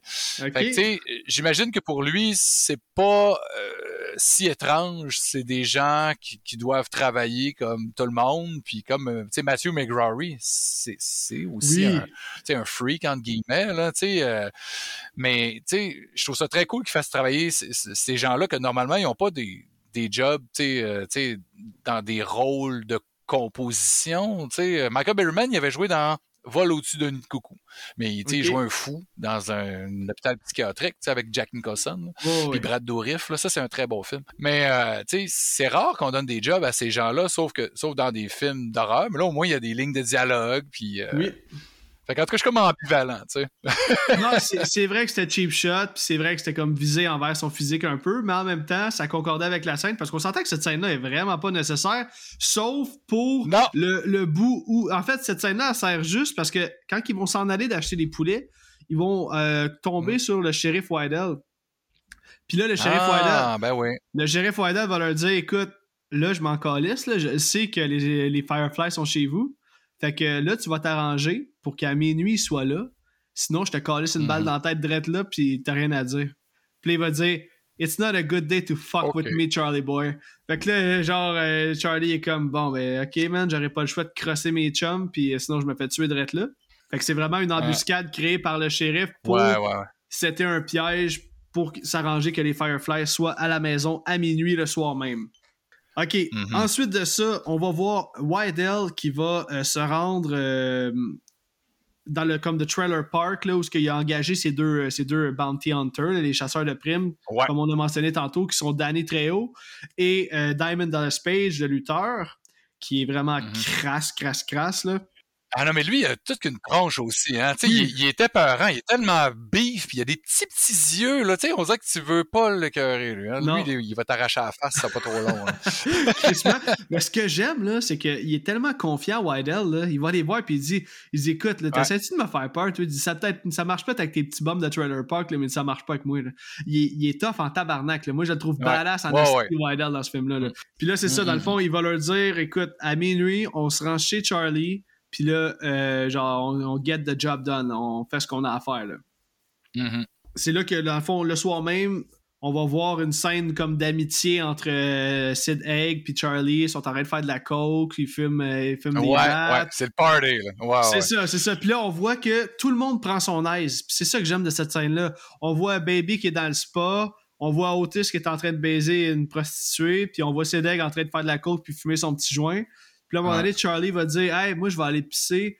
Il lui dit Hey, pas de trouble, garde, je t'attends ici. Puis là, comme de fait, entre-temps, Ah ouais. on va voir les deux bounty hunters rentrer dans la place, tuer euh, genre la waitress. Euh, Mhm. Ils vont. ils- Puis là, tout ça se passe sur une scène au ralenti, sur la tune To Be Treated de Terry Reid, qui fit. Ah, C'est écœurant comment ça fit, ça n'a aucun sens. Puis, euh, entre. En fait, quand on voit cette scène-là, c'est entrecoupé sur une scène où Wydell va finalement venir confronter euh, Spalding. Mhm. Otis il est dehors en train de se faire crisser une volée. Euh, Spalding, je pense qu'il se fait tirer une balle dans ce qui semble être. On dirait qu'il se fait tirer une balle d'un couille, là. Je sais pas si c'est d'un couille ou dans l'entrejambe proche des pas marqué cuisses, où, ouais, c'est ça. Dans, dans ouais, peut-être dans la cuisse, ouais. Parce qu'il laisse même pas la chance de parler. Il fait comme juste Hmm. euh, il tirer une balle, puis merci, bonsoir, puis il va le sortir dehors. Un coup que tout le monde est comme maîtrisé, euh, ils vont les embarquer, les menotter, puis les amener dans, dans, dans l'arrière de son, de son char. On a comme une scène de ralenti où ce qu'on voit Wydell qui est fou comme la marde, genre il, il, Ah ouais. il est comme en extase. Triple, là. Ah, ouais, hein. C'est enfin, c'est ça. Et là, c'est ça, lui, il va se diriger dans le sous-sol euh, de la maison des Firefly pour aller, dans le but d'aller les torturer. Mhm. Et là, OK, ça, c'est la prochaine scène, la scène de torture que je l'ai appelée. Euh, mon premier point étant la performance incroyable de William Forsythe. Hein, on, sent, on sent, encore une fois, sa, soif de vengeance qui est assouvie. Mhm. Euh, Puis là, là, on sent que chaque coup qu'il va leur donner, je vais comme défiler ce qu'il leur fait, là, mais c'est ça. On, on est comme on, on tripe avec lui un peu dans le sens où on est comme content qu'enfin il ait comme eu ce qu'il voulait là, tu sais. Ben, je sais pas. Moi, moi, moi j'étais comme. J'étais rendu avec eux autres, là. Fait que là, moi, j'avais mal, là. Puis là, on souffre, là. Puis là, là, Ben oui. autiste, puis c'est pas cool. Puis là, il est comme, hey, Chris, c'est un flic, là. Il va loin, là. Là, il a snappé, là. Il est rendu aussi fou qu'eux autres, là. Tu sais, là, Ça c'est vrai, ça c'est vrai. Puis là c'est ça Ouais. dans le fond, il va leur montrer des photos de chacune des victimes qu'ils ont tuées. Ouais. Euh, et là il, va leur clouer les photos dessus comme avec un gun à clou une taqueuse Non, ou je sais pas là. Taqueuse! Hey, ça fait mal, ça! Moi, j'avais mal! Sais, des fois, c'est des petites choses. Tac, tac, tac! Euh, sinon, il va les taiser avec un genre de bâton avec un taser. Il va les crisser des coups de bâton. Il va, il va, il va pas arrêter de péter des verres ou des vases sur la tête d'Otis. Il va planter des clous géants dans les mains d'Otis en restant des passages de la Bible, comme Jésus, dans le fond. C'est ça, il tentait de carrément. Quand il va venir à la scène de torture de Baby, j'ai une petite anecdote ici. Semble-t-il que Sherry Moon Zombie a été tellement atteinte émotionnellement par cette scène-là parce qu'elle était comme forcée de pleurer. Euh. Puis William Forsythe était tellement intimidant dans la scène que c'est ça, ça l'a tellement affecté. Puis ils ont filmé pendant deux à trois heures qu'elle n'est pas rentrée pour les trois jours qui ont suivi parce qu'elle était trop atteinte émotionnellement. Ça l'a, ça l'a- ça l'a trop. euh, ça y est trop rentré dedans, cette scène-là. Pauvre petite fille. T'es pas habitué de jouer un rôle euh, vrai, de vrai jouer des émotions? T'es allé trop loin là-dedans. Habituellement, elle fait juste semblant, tu sais. Tout ça pour dire que il va finalement euh, laisser partir Baby, il va la laisser se sauver et il va asperger Spalding et Otis de gaz pour mettre le feu Mm. au pour les laisser brûler vifs. Et là, lui, il est en chasse à l'homme, il est en mode genre euh, je veux te courir. Shining. Shining. Avec la hache dans un labyrinthe. Wow, Ouais, ben oui, ouais, ouais. ben oui, ben oui. En fait, c'est à se demander si ça vient pas de là parce que c'est. Ouais, ouais, ouais. Non, non, mais ça vient tellement de Shining parce que quand, quand euh, Ken Forey arrive, il sac un coup de, il sac un coup de hache comme Dick Halloran, le personnage noir dans Shining. Il a ça un coup hache aussi. tellement vrai. Le- Ben- il, il a cité Shining clairement, là, tu sais, avec du crayon feutre. Là. Wow. hey, j'ai jamais fait le lien, puis j'ai re-regardé Shining il y a à peine un mois, puis ça m'a même pas Ah sonné ouais? une cloche. Ok, écoute, ben c'est ça, tu viens de le mentionner, Baby elle se sauve, mais là elle va se faire sauver par Charlie qui. Par contre, c'est bizarre parce qu'on s'entend que la grange des Firefly, ben, d'après moi, c'était une bonne distance. là. Comment il a fait pour Ouais, se rendre là? C'est ça, Ouais. ben bref, il se cachait dans la grange, puis ça a donné que là, il voulait sauver euh, Baby. Ouais, des remords. il va lui dire Garde, embarque dans le char, embarque dans le char. Puis là, comme Christophe vient de mentionner, euh, ça a donné que Wilder était là, puis il va écrire ça un bon coup de hache. Il va tomber à terre, il va y en redonner un deuxième, être certain qu'il est mort. Hmm. Il va encore pour chasser Baby. Et juste comme il va pour la tuer en l'étranglant, il va se faire tuer par Tiny, qui sort de Oui. nulle part, puis qui va lui briser le cou. Ça, je te dis Mhm. tout de suite, c'est une des parties que j'ai moins aimé dans le film. Ah ouais? T'as pas Parce aimé que- le brisage de cou? Non, pas le brisage de cou. C'est qu'après tant d'efforts de la part de Wydell, il Ouais, se fait tuer facilement Ouais. comme ça par Tiny, qu'on a vu une fois dans le film au début du film. Mais en même temps, lui qui est un peu stupide d'être allé les torturer dans leur propre maison, sachant qu'il y avait un autre membre de la famille. Ben oui. sais, fait que. Mais, mais c'est vrai, moi dire comme toi, il aurait mérité une mort plus gore que Oui, juste un petit, digne, un, petit, un petit craquage de cou. Tu sais, il aurait pu le décapsuler la tête. Là. Tu sais, là, genre, comme, comme dans, t'en rappelles-tu dans le film Hatchet? Le, Le, premier, Hatchet, oui. ouais, le premier, Oui. la madame, là, à un moment donné, là, elle se fait arracher la tête Ah, au complet. oui, c'est vrai, c'est comme- bon ça. Wow! J'avais jamais vu un, un kill comme ça. J'étais vraiment impressionné. Puis, mais Tiny, euh, tu sais, il, est- il est massif, là. Il me semble que ça aurait pu donner un effet très cool, surtout avec sa- son visage brûlé. Tu sais, c'est comme un mélange de Freddy puis de Jason, hein, tu sais, avec vrai. sa face. T'as-tu déjà entendu euh, la vraie voix de Matthew McGrory? Oui, j'ai vu ça dans les, les, le, le documentaire. Il y a, une- il y a- voix. Il y a une voix, là, tu sais, comme quand il y a des interviews de police, là, puis qu'on entend des, du témoignage, là, comme des, comme les voix, comme Salut, moi, euh, quand j'étais jeune, je me suis fait toucher par mon père. puis Des affaires de même, là. puis c'est ça, il y a une petite Ouais. voix mais c'est sa vraie voix, là. Eh, c'est vraiment bizarre, sa voix. Ça m'a surpris aussi, là. J'étais Ouais. comme, c'est donc bien étrange. Ça sort de où, cette voix-là? On dirait que ça sort du chest, là. J'ai j'ai pas compris. non, c'est vrai. Ouais. Puis là, dans le fond, c'est ça. Cette scène-là va se terminer quand euh, finalement Tiny va aller sauver Otis Mhm. et Spalding in extremis en les détachant. Il va arracher les clous des mains de Otis et euh, ils vont réussir à sortir de la maison avant qu'ils brûlent. Puis là, ça n'a pas rapport, non. Qu'est-ce que tu veux dire? Ben, tu sais, quand, quand ben, je vais te laisser raconter ce que tu voulais dire, mais la fin de, tu sais, Tiny, comment que, sa dernière scène à Tiny, là, je Ah ouais, ouais, ouais, ouais. Oui, c'est vrai que c'est comme un genre de suicide, là. Mais écoute, ben dans le fond, on peut le dire, on peut le dire tout de suite parce que avant qu'on sombre à la scène finale, c'est ça, dans le fond, euh, vu qu'il les a sauvés, Otis va juste dire à Tiny, il dit genre euh, We'll come back for you, on va revenir pour toi. Puis là, Ouais. Tiny est comme OK. Puis là, il remarche vers la maison qui brûle, la maison elle explose, puis Tiny meurt. Mais Fait- pourquoi qu'ils l'ont pas juste embarqué dans le char? Ben, c'est... parce qu'il veut pas y aller. Il dit genre Are you sure? Puis là, il dit yes. Comme ben il dit pas yes, mais il fait un signe de tête. Finalement, Ouais, il dit on va ouais, revenir pour toi. Mais écoute, avant qu'on passe à la scène finale du film, je veux qu'on parle parce que tout le film est entrecoupé de scènes où on voit Wydell, le policier. Puis Mhm. je veux qu'on parle un peu de son motif. Je veux, je veux te demander qu'est-ce que tu en as pensé de son motif? Comment tu as trouvé cet acteur-là? Parce que tu sais, lui, là, c'est ça, tout le long du film, on voit il y a une détermination incroyable Ouais. à en devenir fou. Il va même halluciner Ouais. son frère à certains moments.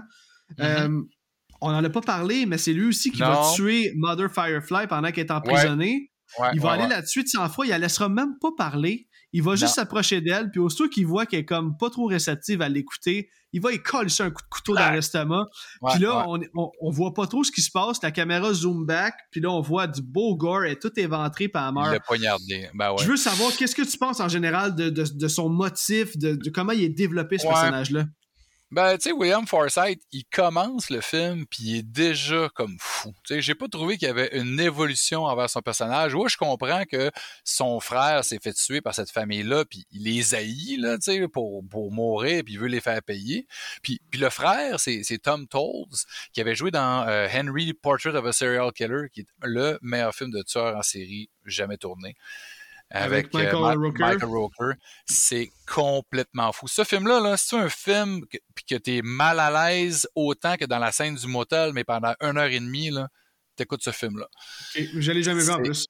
C'est euh, troublant. Tu sais, là, pour vrai, là, on dirait vraiment que t'es avec un vrai tueur en série, puis pas un gentil. Là. Tu sais, là, c'est pas, il parle pas de, de Star Wars puis de Chicken Fucker. Là. Tu sais, il n'y a pas d'humour. Là, tu sais. Mais, mais tu fait que là, t'as un flashback de lui. T'as ce personnage-là qui est le- l'espèce de, binôme avec Michael Rooker dans le film. Fait que là, moi, je trouvais ça cool parce qu'il voulait avoir ce ton-là dans son film.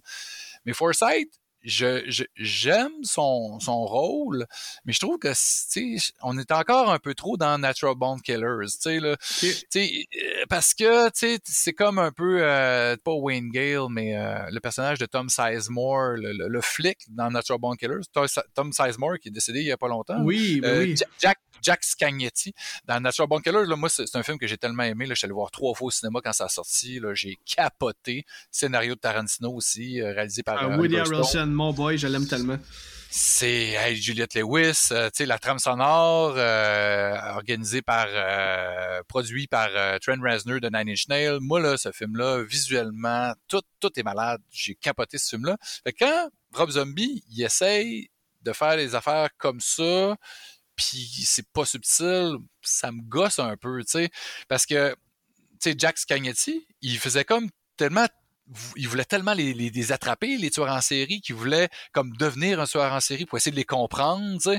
Fait que là, il était comme vraiment euh, tordu, puis là, tu il, il allait tuer une prostituée, puis euh, tu sais, là, il, il, il essaie d'embarquer dans leur, dans leur tête, là, puis il allait voir euh, Juliette Lewis à l'hôpital, euh, pas l'hôpital, le psychiatrique, en prison, Mhm. puis... euh, fait que tu sais, il y avait comme, il y avait trop de parallèles, il y avait trop de scènes qui étaient, qui étaient copié de ce film-là de 94 dans Devil Rejects, puis ça me gossait tout le temps un petit peu. J'étais capable de, les- accepter, puis tu sais, Forsythe, c'est un autre acteur, puis je trouvais qu'il était quand même euh, over the top, puis dans le tapis, puis il rendait bien ses scènes, sauf que, euh, je sais pas, il y avait tout le temps dans la- l'arrière-goût de Natural Born Killer que moi, c'était comme, ah, ça aurait peut-être pu être autre chose s'il y avait eu... euh, je sais pas, des beats différents ou une, une vraie progression ou euh, c'était-tu dans l'écriture ou c'était-tu lui ou en tout cas, c'est- j'ai Ah, c'est à- intéressant, ça. C'est intéressant. J'ai vraiment pas vu ça comme ça. Là. Moi, j'ai acheté son concept, j'ai vraiment trippé sur son personnage. Mais t'amènes Ouais. des points parce que, tu sais, comme Natural Born Killer, j'ai vu ça une fois, ça fait tellement longtemps que le référent, je l'aurais comme peut-être pas capté tout de suite. Mais non, Mhm. ça, ça fait vraiment du sens, qu'est-ce que tu racontes. Fait que, euh, ok, fait que t'as aimé, mais t'as pas trippé plus qu'il faut sur le personnage en tant que tel. là. Non, mais c'est ça. Moi, dans, dans le film au complet, c'était comme plus. euh, c'était euh, c'était correct. C'était des beats, tout ça. Il arrive à la fin, on se sauve, tout ça. Puis c'est pas euh, c'est pas ces scènes à lui que- qui sont marquantes pour moi. C'est vraiment le, le, le, le power trio. Là, tu sais, que moi, c'est eux autres qui, qui, qui valent le temps d'antenne. oui. Qui on, le on aurait pu. C'est ça, exact. là. Surtout la, tu sais, la scène de la fin. là. Tu sais, C'est le choix de tune. Ah, ben oui, bon, on arrive à là. là. C'est, complètement fou. Là. C'est ça. Ben écoute, c'est un excellent segue. là. On va y aller, dans le fond. Euh, ben c'est ça. Si on revient à la scène après qu'il ait dit à Tiny, comme t'embarques, tu t'embarques pas, finalement, Tiny meurt. Euh, ça coupe. Euh, excellent plan de vue. C'est une cinématographie incroyable. On a le plan de vue d'une route euh, avec un plan de vue aérien. La tune Freebird de Leonard, Leonard Skinner de part. Et euh, on pense qu'ils vont s'en tirer comme ça, mais non. Euh, Il y a un mur de policiers qui va les attendre. Et là, semble-t-il que on voit comme beaucoup d'images comme avant qui arrivent là, euh, au mur de policiers. Mais semble-t-il, c'est parce que Rob Zombie voulait vraiment attendre que ce soit le solo de Freebird avant Oui, qu'il arrive au ben oui, mur. elle est longue, elle dure 9 minutes la tonne. C'est ça, c'est ça. Fait que quand il arrive au solo, c'est là que vraiment on va voir un échange Ouais. de coups de feu. Euh, écoute, Ouais. le, le trio, là, comme tu les appelles, euh, ils se font, euh, ils se font décalisser. Là, Tu sais, ils vont réussir à en atteindre une Mais- coupe. Vas-y. Oui, mais avant d'arriver là, ils sont déjà maganés, là, parce que Forsyth, il les a, il les a maganés comme faux, là. Ils saignent de partout, là. Il y a du sang. Hey, tu vois Spalding, là, il est sur le bord de claquer en arrière, là. Ça va pas bien, là. C'est vrai.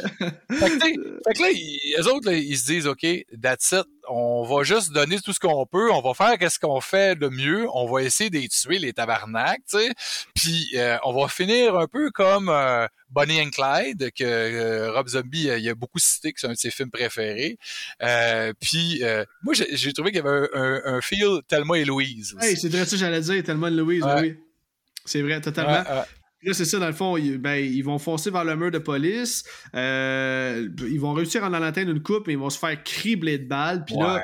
euh, Alors, il y a combien de flics, là, on se dit que ça leur laisse aucune chance.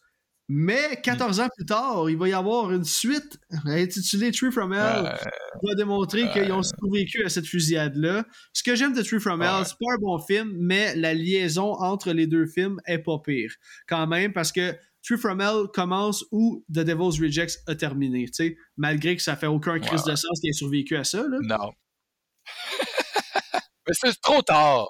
Oui, oui, tard, 14 ans plus tard. Ben oui, Ouais, puis il y a là, Sid Egg en plus que C'est Dave qui était- il est mort pas longtemps après. il était dans le scénario complet, puis finalement, comme un mois avant la production, il y a eu des gros problèmes de santé. Fait qu'il a tourné comme une introduction, puis ils ont intégré un nouveau personnage là, euh, de, de Richard Bake. C'est quoi son nom, Richard euh, Je me souviens plus Je son nom. pas. Bref, en tout cas, ils ont intégré un nouveau Je personnage. je l'ai sa- oublié automatiquement parce que j'ai pas, j'ai pas aimé. euh, Non, pas, euh, non. C'est The Devil's Rejects Yeah. en plus cheap. C'est Oui. pratiquement la même affiche. Euh, Ouais. Les scènes sont pratiquement les mêmes. C'est c'est du copier-coller, mais en plus Ouais. cheap. C'est du fan service. Bref, tout ça pour dire que le film se termine comme ça, mais euh, quand on va voir le credit roll, il y a la tune Seed of Memory de Terry Reid qui part. Puis, man, à ma première écoute, je me souvenais pas de cette chanson-là, puis j'ai fait « Oh tabarnak, ça c'est bon ». Puis toute la semaine avant l'enregistrement, Christophe, Ah j'ai ouais? écouté cette tune-là en boucle. Si vous Ah ouais? connaissez pas cette tune-là, les auditeurs, Seed of Memory de Terry Reid, faut aimer le, le rock classique, là. C'est Ouais. quand même une balade, là, mais oh mon dieu, qu'elle est bonne cette chanson-là, là. La guitare est tellement solide. En tout cas, moi j'ai vraiment embarqué. je, vais aller, je vais aller me retaper à soundtrack. Là, euh, tu me donnes le goût. euh, Seed of Memory de Terry Reid, je te dis, euh, c'est vraiment une balade, mais ça s'écoute bien. Moi, j'appelle ça des tunes qui font réfléchir, ça te met dans un mood un peu, là, je sais pas, Mhm, j'ai- mhm. j'embarque puis j'ai vraiment aimé ça. Fait que, euh, that's it, c'est ça qui va conclure euh, euh, le film. By the way, j'ai adoré notre discussion, t'as amené tellement des bons points. T'avais-tu quelque Euh, chose d'autre à ajouter? Ben, sur le film en général, non, pas vraiment. Euh, tu sais, j'ai- certaines scènes préférées, mais on en a toutes parlé. Tu sais, la, la- la fusillade, la scène du motel, la, la petite scène avec euh, Dr. Satan, elle fun, mais c'est une scène coupée. Euh, mais non, ça, ça fait vraiment le tour. Moi aussi, j'ai vraiment trippé, jaser de, de, de décortiquer ce film-là avec toi. C'était vraiment une belle, une belle analyse, ben sans, sans prétention, mais tu sais, on voit qu'on est deux, deux tripeux de, de oui. ce film-là. Fait que c'est exactement. euh, c'est- Puis là, dans le fond, avant qu'on passe à notre analyse en segment, qu'on parle un peu de Ouais. réalisation, de casting, Ouais. euh, tu me dis tantôt que tu avais des fun facts pour moi. Ah oui! Ah oui, oui! BJ McDonald. Euh, lui, lui, il était grip, c'est ça. Il était grip sur le, le tournage. Fait que, il était machiniste, tu sais. Fait que dans le fond, il poussait le dolly. euh, tu sais, c'était avant de devenir euh, justement caméraman, tout ça. Puis il a beaucoup appris, puis il a vraiment trippé. Lui, il me racontait qu'il y a une des scènes, pas pas une des scènes, mais euh, à un moment donné, il était sur le catering, puis là, il allait chercher des M&M, tu sais. Puis là, il met la main dans, dans- dans le bol du, au catering des M&M. Puis là, il y a une grosse main qui arrive. Expliquer c'est quoi le catering aux auditeurs? Le catering, c'est euh, c'est là où les gens vont manger, là, tu sais, où ce que il y a soit des snacks ou euh, il va y avoir le buffet pour le, le midi là, pendant pendant les tournages. Fait que là, euh, BJ, euh, John, il allait euh, grignoter hein, entre entre deux scènes. Puis là, il arrive, il met la main dans le- dans le bol de M&M. Puis là, il y a une grosse main qui, qui y va en même temps que lui. Puis là, il se tourne, c'est Captain Spaulding. Là, il fait « Oh my God! » C'est la première fois qu'il l'a vu sur le tournage. Puis en vrai, parce qu'il avait vu, évidemment, euh, il l'avait vu dans des films, il avait vu euh, Thousand Corpses, puis euh, il était vraiment surpris. Il disait « Ah non, pas de trouble, ah ouais, vas-y, serre-toi! » Puis là, il était là, puis il était super sympathique, il disait. Euh, puis il m'a parlé aussi de la scène euh, de la fusillade. Euh, tu sais que c'était- c'était filmé genre dans un, un ranch, tout ça, puis euh, c'était comme complètement fucked up, faisait chaud, c'était vraiment cool, puis euh, euh, puis qu'est-ce qu'il m'a dit aussi? Attends un peu. Ah oui, il m'a dit que par, par erreur, tu sais, pas fait exprès, là, mais autour de, ce- de cette grange-là, il a pilé sur une, une planche qui avait un clou. Ça y est Ah, passé à travers le pied. fait que tu sais, le genre qu'il va tout le temps s'en rappeler là, de oui, ça. là. oui, oui. Mais Ça, c'est une cicatrice qui vaut la peine. Là. Genre, là. En espérant qu'il n'ait pas pogné le tétanos, là, sinon euh, c'est un beau souvenir. Je- J'espère que non. Ah oui, ah oui. Là, je viens de réécouter le petit segment parce qu'il m'a envoyé un, un petit message audio. Il me disait que pendant la scène de la fusillade, tu sais, à un moment donné, il y a comme des, des oiseaux là, qui se font fusiller, là, puis c'était des, des oiseaux qui ont acheté qui étaient morts, là, des, des gens des cailles ou des gens de, de perdrix qui ont comme empaillé, là, mais ils les shootaient pour vrai, Asti. pour que ça explose, là, tu sais. OK. C'était vraiment dégueulasse. Ah ouais, man. ouais, ouais. OK, mais ça, c'est hot. Ça, ça n'a jamais sorti nulle part. là. C'est en exclusivité au podcast. Ben oui. ici. C'est ça, parce que lui, tu sais, dans le fond, il, commençait sa carrière dans l'horreur, tu sais, parce qu'après ça, BJ, tu sais, il est allé tourner, tu sais, je, vais- te faire peut-être un petit, euh, petit panorama. Il a travaillé sur Terminator 3.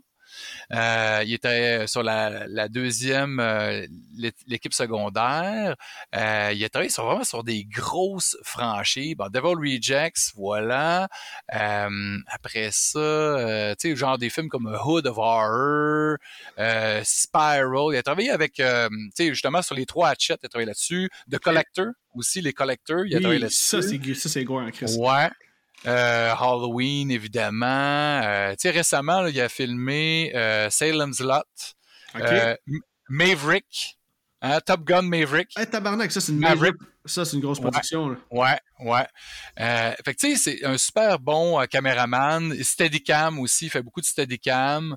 Euh, Killer Joe, ça c'est un excellent, excellent film de, de William Friedkin, le gars qui a fait. L'exorciste, mais oui. Puis, puis, euh, Killer Joe, là, ça, là, petite parenthèse, j'ai vu ça à Fantasia, c'est un film super trash. C'est pas, pas horreur, c'est plus comme un genre de, de thriller ou, ou drame, comédie. C'est Matthew McConaughey qui joue là-dedans. Il est complètement fou. Juno Temple, c'est trash, man. Il faut t'écouter ça. Killer Joe. Je me suis dans Excellent. watchlist à l'instant. Excellent. Euh, Lord of Salem. Fait que, tu sais, Ant-Man, il a travaillé pour des trucs, tu sais, de, de Marvel. euh, fait que, tu sais, tu checks son, tu sais, toutes les Annabelle, euh, Conjuring. tu sais, il, il travaille beaucoup, là. Tu sais, le- les, dernièrement, il est en Australie pendant deux mois. il, il tournait avec, avec Judy Foster. Tu sais, le genre...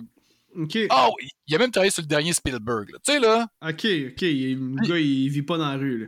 Puis, puis, puis tu sais, euh, Stu- Studio 666, moi j'ai tripé avec les Mm. Foo Fighters. Puis il avait réalisé aussi un espèce de moyen métrage avec Slayer. Fait que tu sais, moi, moi puis lui, on, on s'est bien entendu. Je l'ai fait deux fois en entrevue. Il est venu sur mon podcast. Fait que c'est chill. Fait que, OK. Mec, mec Hey, je demande man. pour Rob Zombie, peut-être Hey, Chris, je te le souhaite tellement, mon gars. Là, je te le souhaite. Là. Oh my God, ça, c'est... À suivre. Je vais vous tenir au courant, euh, euh, tout- toute la gang qui suivent euh, Horreur 360. Puis toi, Alec, là, évidemment, là, je, vais, je vais te- Yes. je- je vais être le premier Ah, à savoir. right, man. Pour vrai, je, suis vraiment excité pour toi. Je te le souhaite de, de tout cœur. OK, ben écoute. Là, je voulais qu'on aille avec l'analyse en segment, mais tu sais, la réalisation, je pense qu'on a vraiment tout mentionné, qu'est-ce qu'il y avait à dire. On a parlé du montage au début, on a parlé des, des freeze frames, on a parlé de la soundtrack qui est complètement débile. Vraiment, mais j'ai- j'ai j'ai- j'ai bien aimé, euh, tu sais, il y a certains moments de caméra qui sont vraiment le fun, comme il y a une scène, euh, je pense que c'est à la fin, fin, là, ça, me- ça me revient en tête, là, quand, euh, quand il embarque dans la bagnole, avant qu'il fonce euh, vers les flics, la caméra fait comme monter là, sur une grue là, en plongée. là. Tu sais, il y a des petits moments comme ça, tu sais, hey, il essaye de, de, de sortir de la, tu sais, du carcan, tu sais, il des affaires, puis tu sais... tu sais, le, le gars, il a un œil. Là, toutes ces vidéoclips là, avec euh, White Zombie puis Rob Zombie, c'est tout lui qui les a réalisés. Là, là, fait, c'est un artiste, Rob Zombie. Là, c'est un artiste complet, même s'il y a beaucoup de films que j'ai pas aimé qu'il a réalisé. Ça reste que il aime ça, se mettre les mains dans tout. Comme tu parlais de musique tantôt, évidemment, la musique, elle va tout le temps être cool parce que c'est un musicien. Fait que lui, tu sais, c'est un mélomane, musicien, cinéphile. Fait que tu sais, il joue avec ça de, belle façon. Puis, euh, en tout cas, je suis sûr qu'il va nous redonner un, un meilleur film que Devil Rejects éventuellement. Je l'attends encore. Moi aussi. Mais euh, tu sais, je, je sais qu'il y a ça. J'ai pas vu, j'ai pas vu de Monster. Je suis sûr que, je suis sûr que, tu sais, quand t'as les attentes à la bonne place, tu peux l'apprécier. Mais euh, j'ai trop entendu de mauvais commentaires. Ben, c'est ça, parce vrai, que c'est vraiment différent de ce qui nous a habitués. Mais tu sais, pour en revenir au plan de caméra, je pense que Rob Zombie, Ouais. comme tu dis, vu que c'est un habitude de faire des vidéoclips, c'est un passionné de cinéma d'horreur. Fait que lui, il prend exemple Mhm. sur beaucoup de films qu'il a vus. Tu sais, Ben comme oui. on l'a mentionné, il rajoute des clins d'œil à gauche, à droite. Mais pour ce qui est des plans, je pense que des fois, les images parlent d'elles-mêmes. Tu sais, il, fait un Mhm. plan. Mais ce plan-là veut dire quelque chose. C'est pas juste un plan qui est là pour euh, démontrer une image je, je pense que chacun de ces plans est quand même recherché. Puis c'est vrai, qu'est-ce Ah ouais. que tu racontes. Dans ces dialogues aussi, c'est pas juste la Mhm. puissance de l'écriture, c'est la façon que le, le montage est excellent. Je sais pas qui fait Ouais. le montage là, dans ce film-là, mais le montage est pas. excellent. Ça donne un de bon pacing. Puis ça rajoute aux discussions, puis aux dialogues qu'on voit justement. Puis je pense que c'est ça la grosse force de ce film-là, c'est l'écriture des personnages et les dialogues. Sans ça, le film est vraiment pas tant bon parce que ça serait juste du trash Alors. pour du trash Mais non, c'est ça, exact. C'est le charisme de ces personnages qui rajoute euh, vraiment. euh, Puis tu sais, que- comme on disait, on rit beaucoup, là, tu. Fait que, tu sais, c'est le fun parce que t'as du trash, puis là, tu ris, tu sais, il y a de la déconnade. Tu sais, c'est un road movie, là, tu sais. on, on a du fun, on se promène, on va à plein de places, puis, euh, tu sais, c'est- très coloré, là. puis écoute, pour finir ça, qu'est-ce que tu aurais à dire sur le casting en général? T'as-tu- Ça serait qui ton personnage préféré, mettons? Ben, là-dedans, ben, c'est. Je sais pas, parce que je trouve qu'il se, il se complète bien. Puis moi, je suis, je suis comme toi là-dessus. Euh, tu sais, Sherry Moon Zo- Zombie, euh, je pense que c'est, le film où euh, son personnage de, de Baby fonctionne le mieux parce que Ouais. en en, met, en en beurre pas trop épais. Fait que tu sais, ça, ça marche bien. Puis je trouve que justement, Bill Mosley, il était à la bonne place aussi dans le premier film, mais je trouvais qu'il était- c'était trop. Ouais. Là, avec la barbe, on dirait que ça le donne une espèce de tronche de. de... Il est plus sérieux. Tu sais, il est plus. euh, Plus pas crédible. malsain. Ouais, plus crédible. Puis Sid Haig, euh, tu sais, il. il- il- ah, je sais pas comment le décrire, ce gars-là. Il est comme. Tu sais qu'il il est dangereux, mais il, Il a l'air fin c'est comme un mononcle en même temps, là, oui, les coups de coude, puis euh, fait que, ouais, mais, tu sais, si j'aurais vraiment à choisir, si j'avais à choisir, ça serait Sid Haig, je pense. J'ai- Ouais, J'irai avec la même Ouais. chose. J'irai avec la même chose. Puis c'est ça, comme j'ai mentionné, les, les, les, les, dialogues entre lui et Ken Forey, je pense que les deux ensemble, ça fait une chimie parfaite. Là. Ouais, ouais, ouais, ouais. Non, écoute, c'est un casting parfait. Tu sais, normalement, j'aime ça décortiquer chacun des personnages, mais tout le monde est à sa place dans ce film-là. Il y a personne Mhm. qui outshine personne. Je pense que Otis est meilleur que dans le premier, Spalding est meilleur que dans le Mhm. premier, Baby, même chose. Tous les personnages qui sont amenés, puis même les personnages secondaires, les victimes jouent bien. Oui, ben oui, la scène du motel, là, ça marcherait pas si les, tu sais, justement, le, le père, puis si la, la mère de famille, la- tu sais, ils sont tous, sont tous vraiment efficaces, là, tu sais, ça, ça marche vraiment bien. Puis, qu'est-ce qui est cool aussi avec ce film-là, c'est que t'as pas besoin d'avoir vu House of 1000 Corpses. C'est un stand-alone, tu sais, c'est, tous des films qui sont connectés, sauf que ce film-là, il se prend tout seul, puis t'es bien content, puis c'est, c'est tant mieux, parce que si t'as vu le premier, tu t'attends à quoi, tu sais? tu, peux être déçu parce que c'est tellement différent. Puis c'est- ou tu peux être vraiment avoir des attentes les plus basses parce que tu as haï premier. Puis là, tu fais comme, Eh, si, c'est bien autre chose. C'est, tellement pas une suite. Fait que, en tout cas, moi, j'ai bien fait ça. Fait que ta note sur 10, Christophe, ça serait quoi? Ben, moi, je dirais que c'est un, un 7.7. Tu sais, comme 1977, là. Tu sais, là, genre, euh, dans les années 70, tu sais, là. 7.7 sur 10. Je pense que c'est ça que ça mérite comme film. Euh, tu sais, c'est- presque un 8, parce que c'est pas... Tu sais, c'est pas un classique d'entre les classiques, ça, ça va pas révolutionner rien. Tu sais, c'est un film efficace, mais euh, il est allé faire des hommages à beaucoup, beaucoup d'affaires, puis pour moi, Rob Zombie, c'est pas Tarantino. Tarantino, là, il prend ses, influences, ses hommages, puis je trouve qu'il est magnifique, puis il amène ça ailleurs, puis ça devient complètement autre chose. Puis Tarantino, il y a une façon d'écrire des dialogues qui est, c'est, c'est juteux, c'est judicieux, c'est pissant. Rob Zombie, il est pas pire. mais c'est pas Tarantino. Non, non. Non, c'est ça. Tarantino, moi, c'est comme vraiment un de mes réalisateurs préférés. Puis lui, là, c'est dans les, les 8.5, puis les 9, puis les 9.5. tu sais. Rob Zombie, 7.7, c'est une très bonne note pour Rob Zombie, je trouve. OK, ça le Pour fait, moi. ça le fait. Moi, je vais être un petit peu plus généreux. Euh, je vais donner un Oui. 8.5. 8.5, Ok. pourquoi? Parce que euh, ce film-là, il est le fun de A à Z, puis je donne une bonne note pour sa valeur de réécoute. Euh, c'est vraiment un, un- un- un fun movie, c'est brains off, tu mets ça, t'as du fun, Euh, t'as pas besoin de penser, tu sais, l'horreur d'aujourd'hui, il y a souvent un message, ou tu sais, comme on, Mhm. on se casse le- le- le- la tête à essayer de trouver ça serait quoi, tandis que The Devil's Reject, l'histoire est simple, les personnages sont le fun, euh, tu sais à quoi t'attendre, tu sais que ça va être trash, puis euh, les dialogues sont bons, puis c'est ça, je pense que c'est intéressant de A à Z. Par contre, c'est sûr, j'avais pas vu le film de la façon dont toi tu le vois, avec toutes les, les, références, comme tu dis, euh, soit Star Wars, Natural Born Killer, et j'en passe. Mais ouais, je pense que ça irait pour un bon 8.5, simplement pour sa valeur de réécoute qui est incroyable.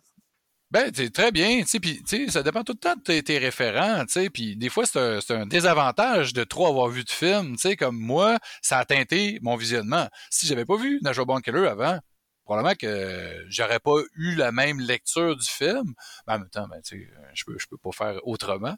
Mais non, Euh, mais tu sais, mais Rob Zombie, euh, tu sais, c'est ça. Tu sais, c'est- un, un, un homme important de la communauté horreur. Puis, euh, en tout cas, c'est le fun de le célébrer. Tu sais, ce film-là, il mérite d'être euh, découvert par euh, des gens d'aujourd'hui. Ça fait quand même un bout qui est sorti là, 2005. Là, tu sais, Ouais. On est presque sur 20 ans. Là.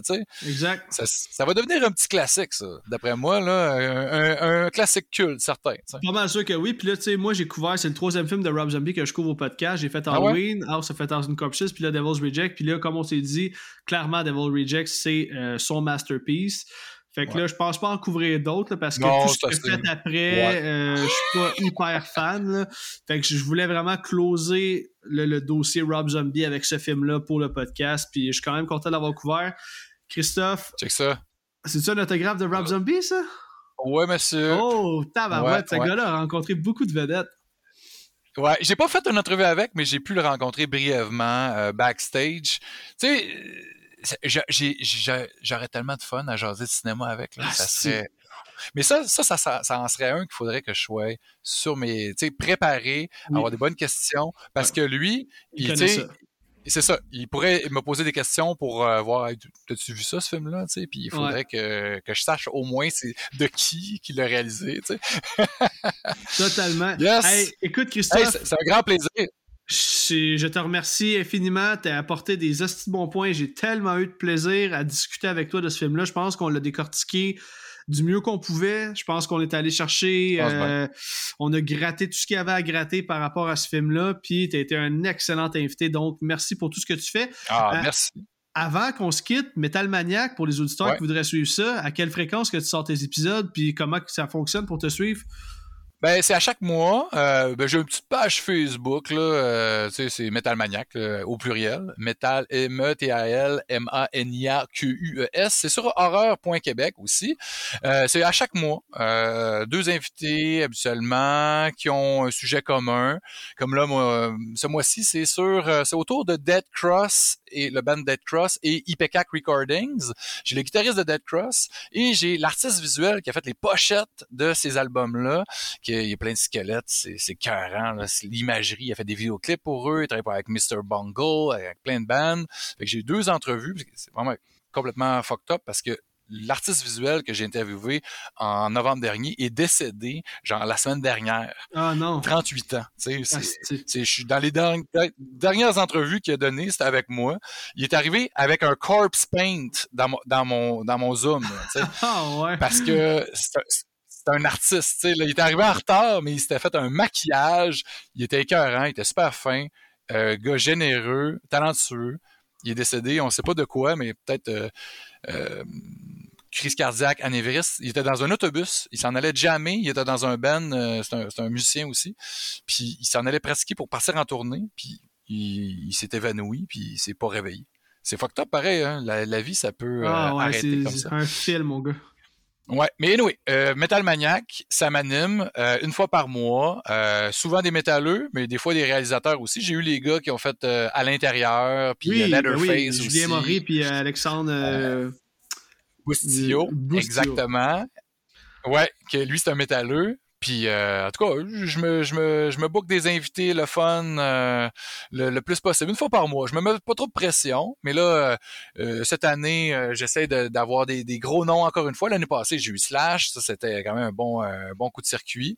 Euh, je vais essayer de, de le revoir peut-être cette année parce qu'ils viennent à Montréal, hein, Guns N' Roses. Fait que en tout cas, Oh je croise les doigts, peut-être que je vais pouvoir y reparler en vrai, hein, qui sait. Ben, je te le hey, souhaite, puis, je te le souhaite. Alec, Vas-y. Alec, ré- réinvite-moi quand tu veux. C'était vraiment le fun.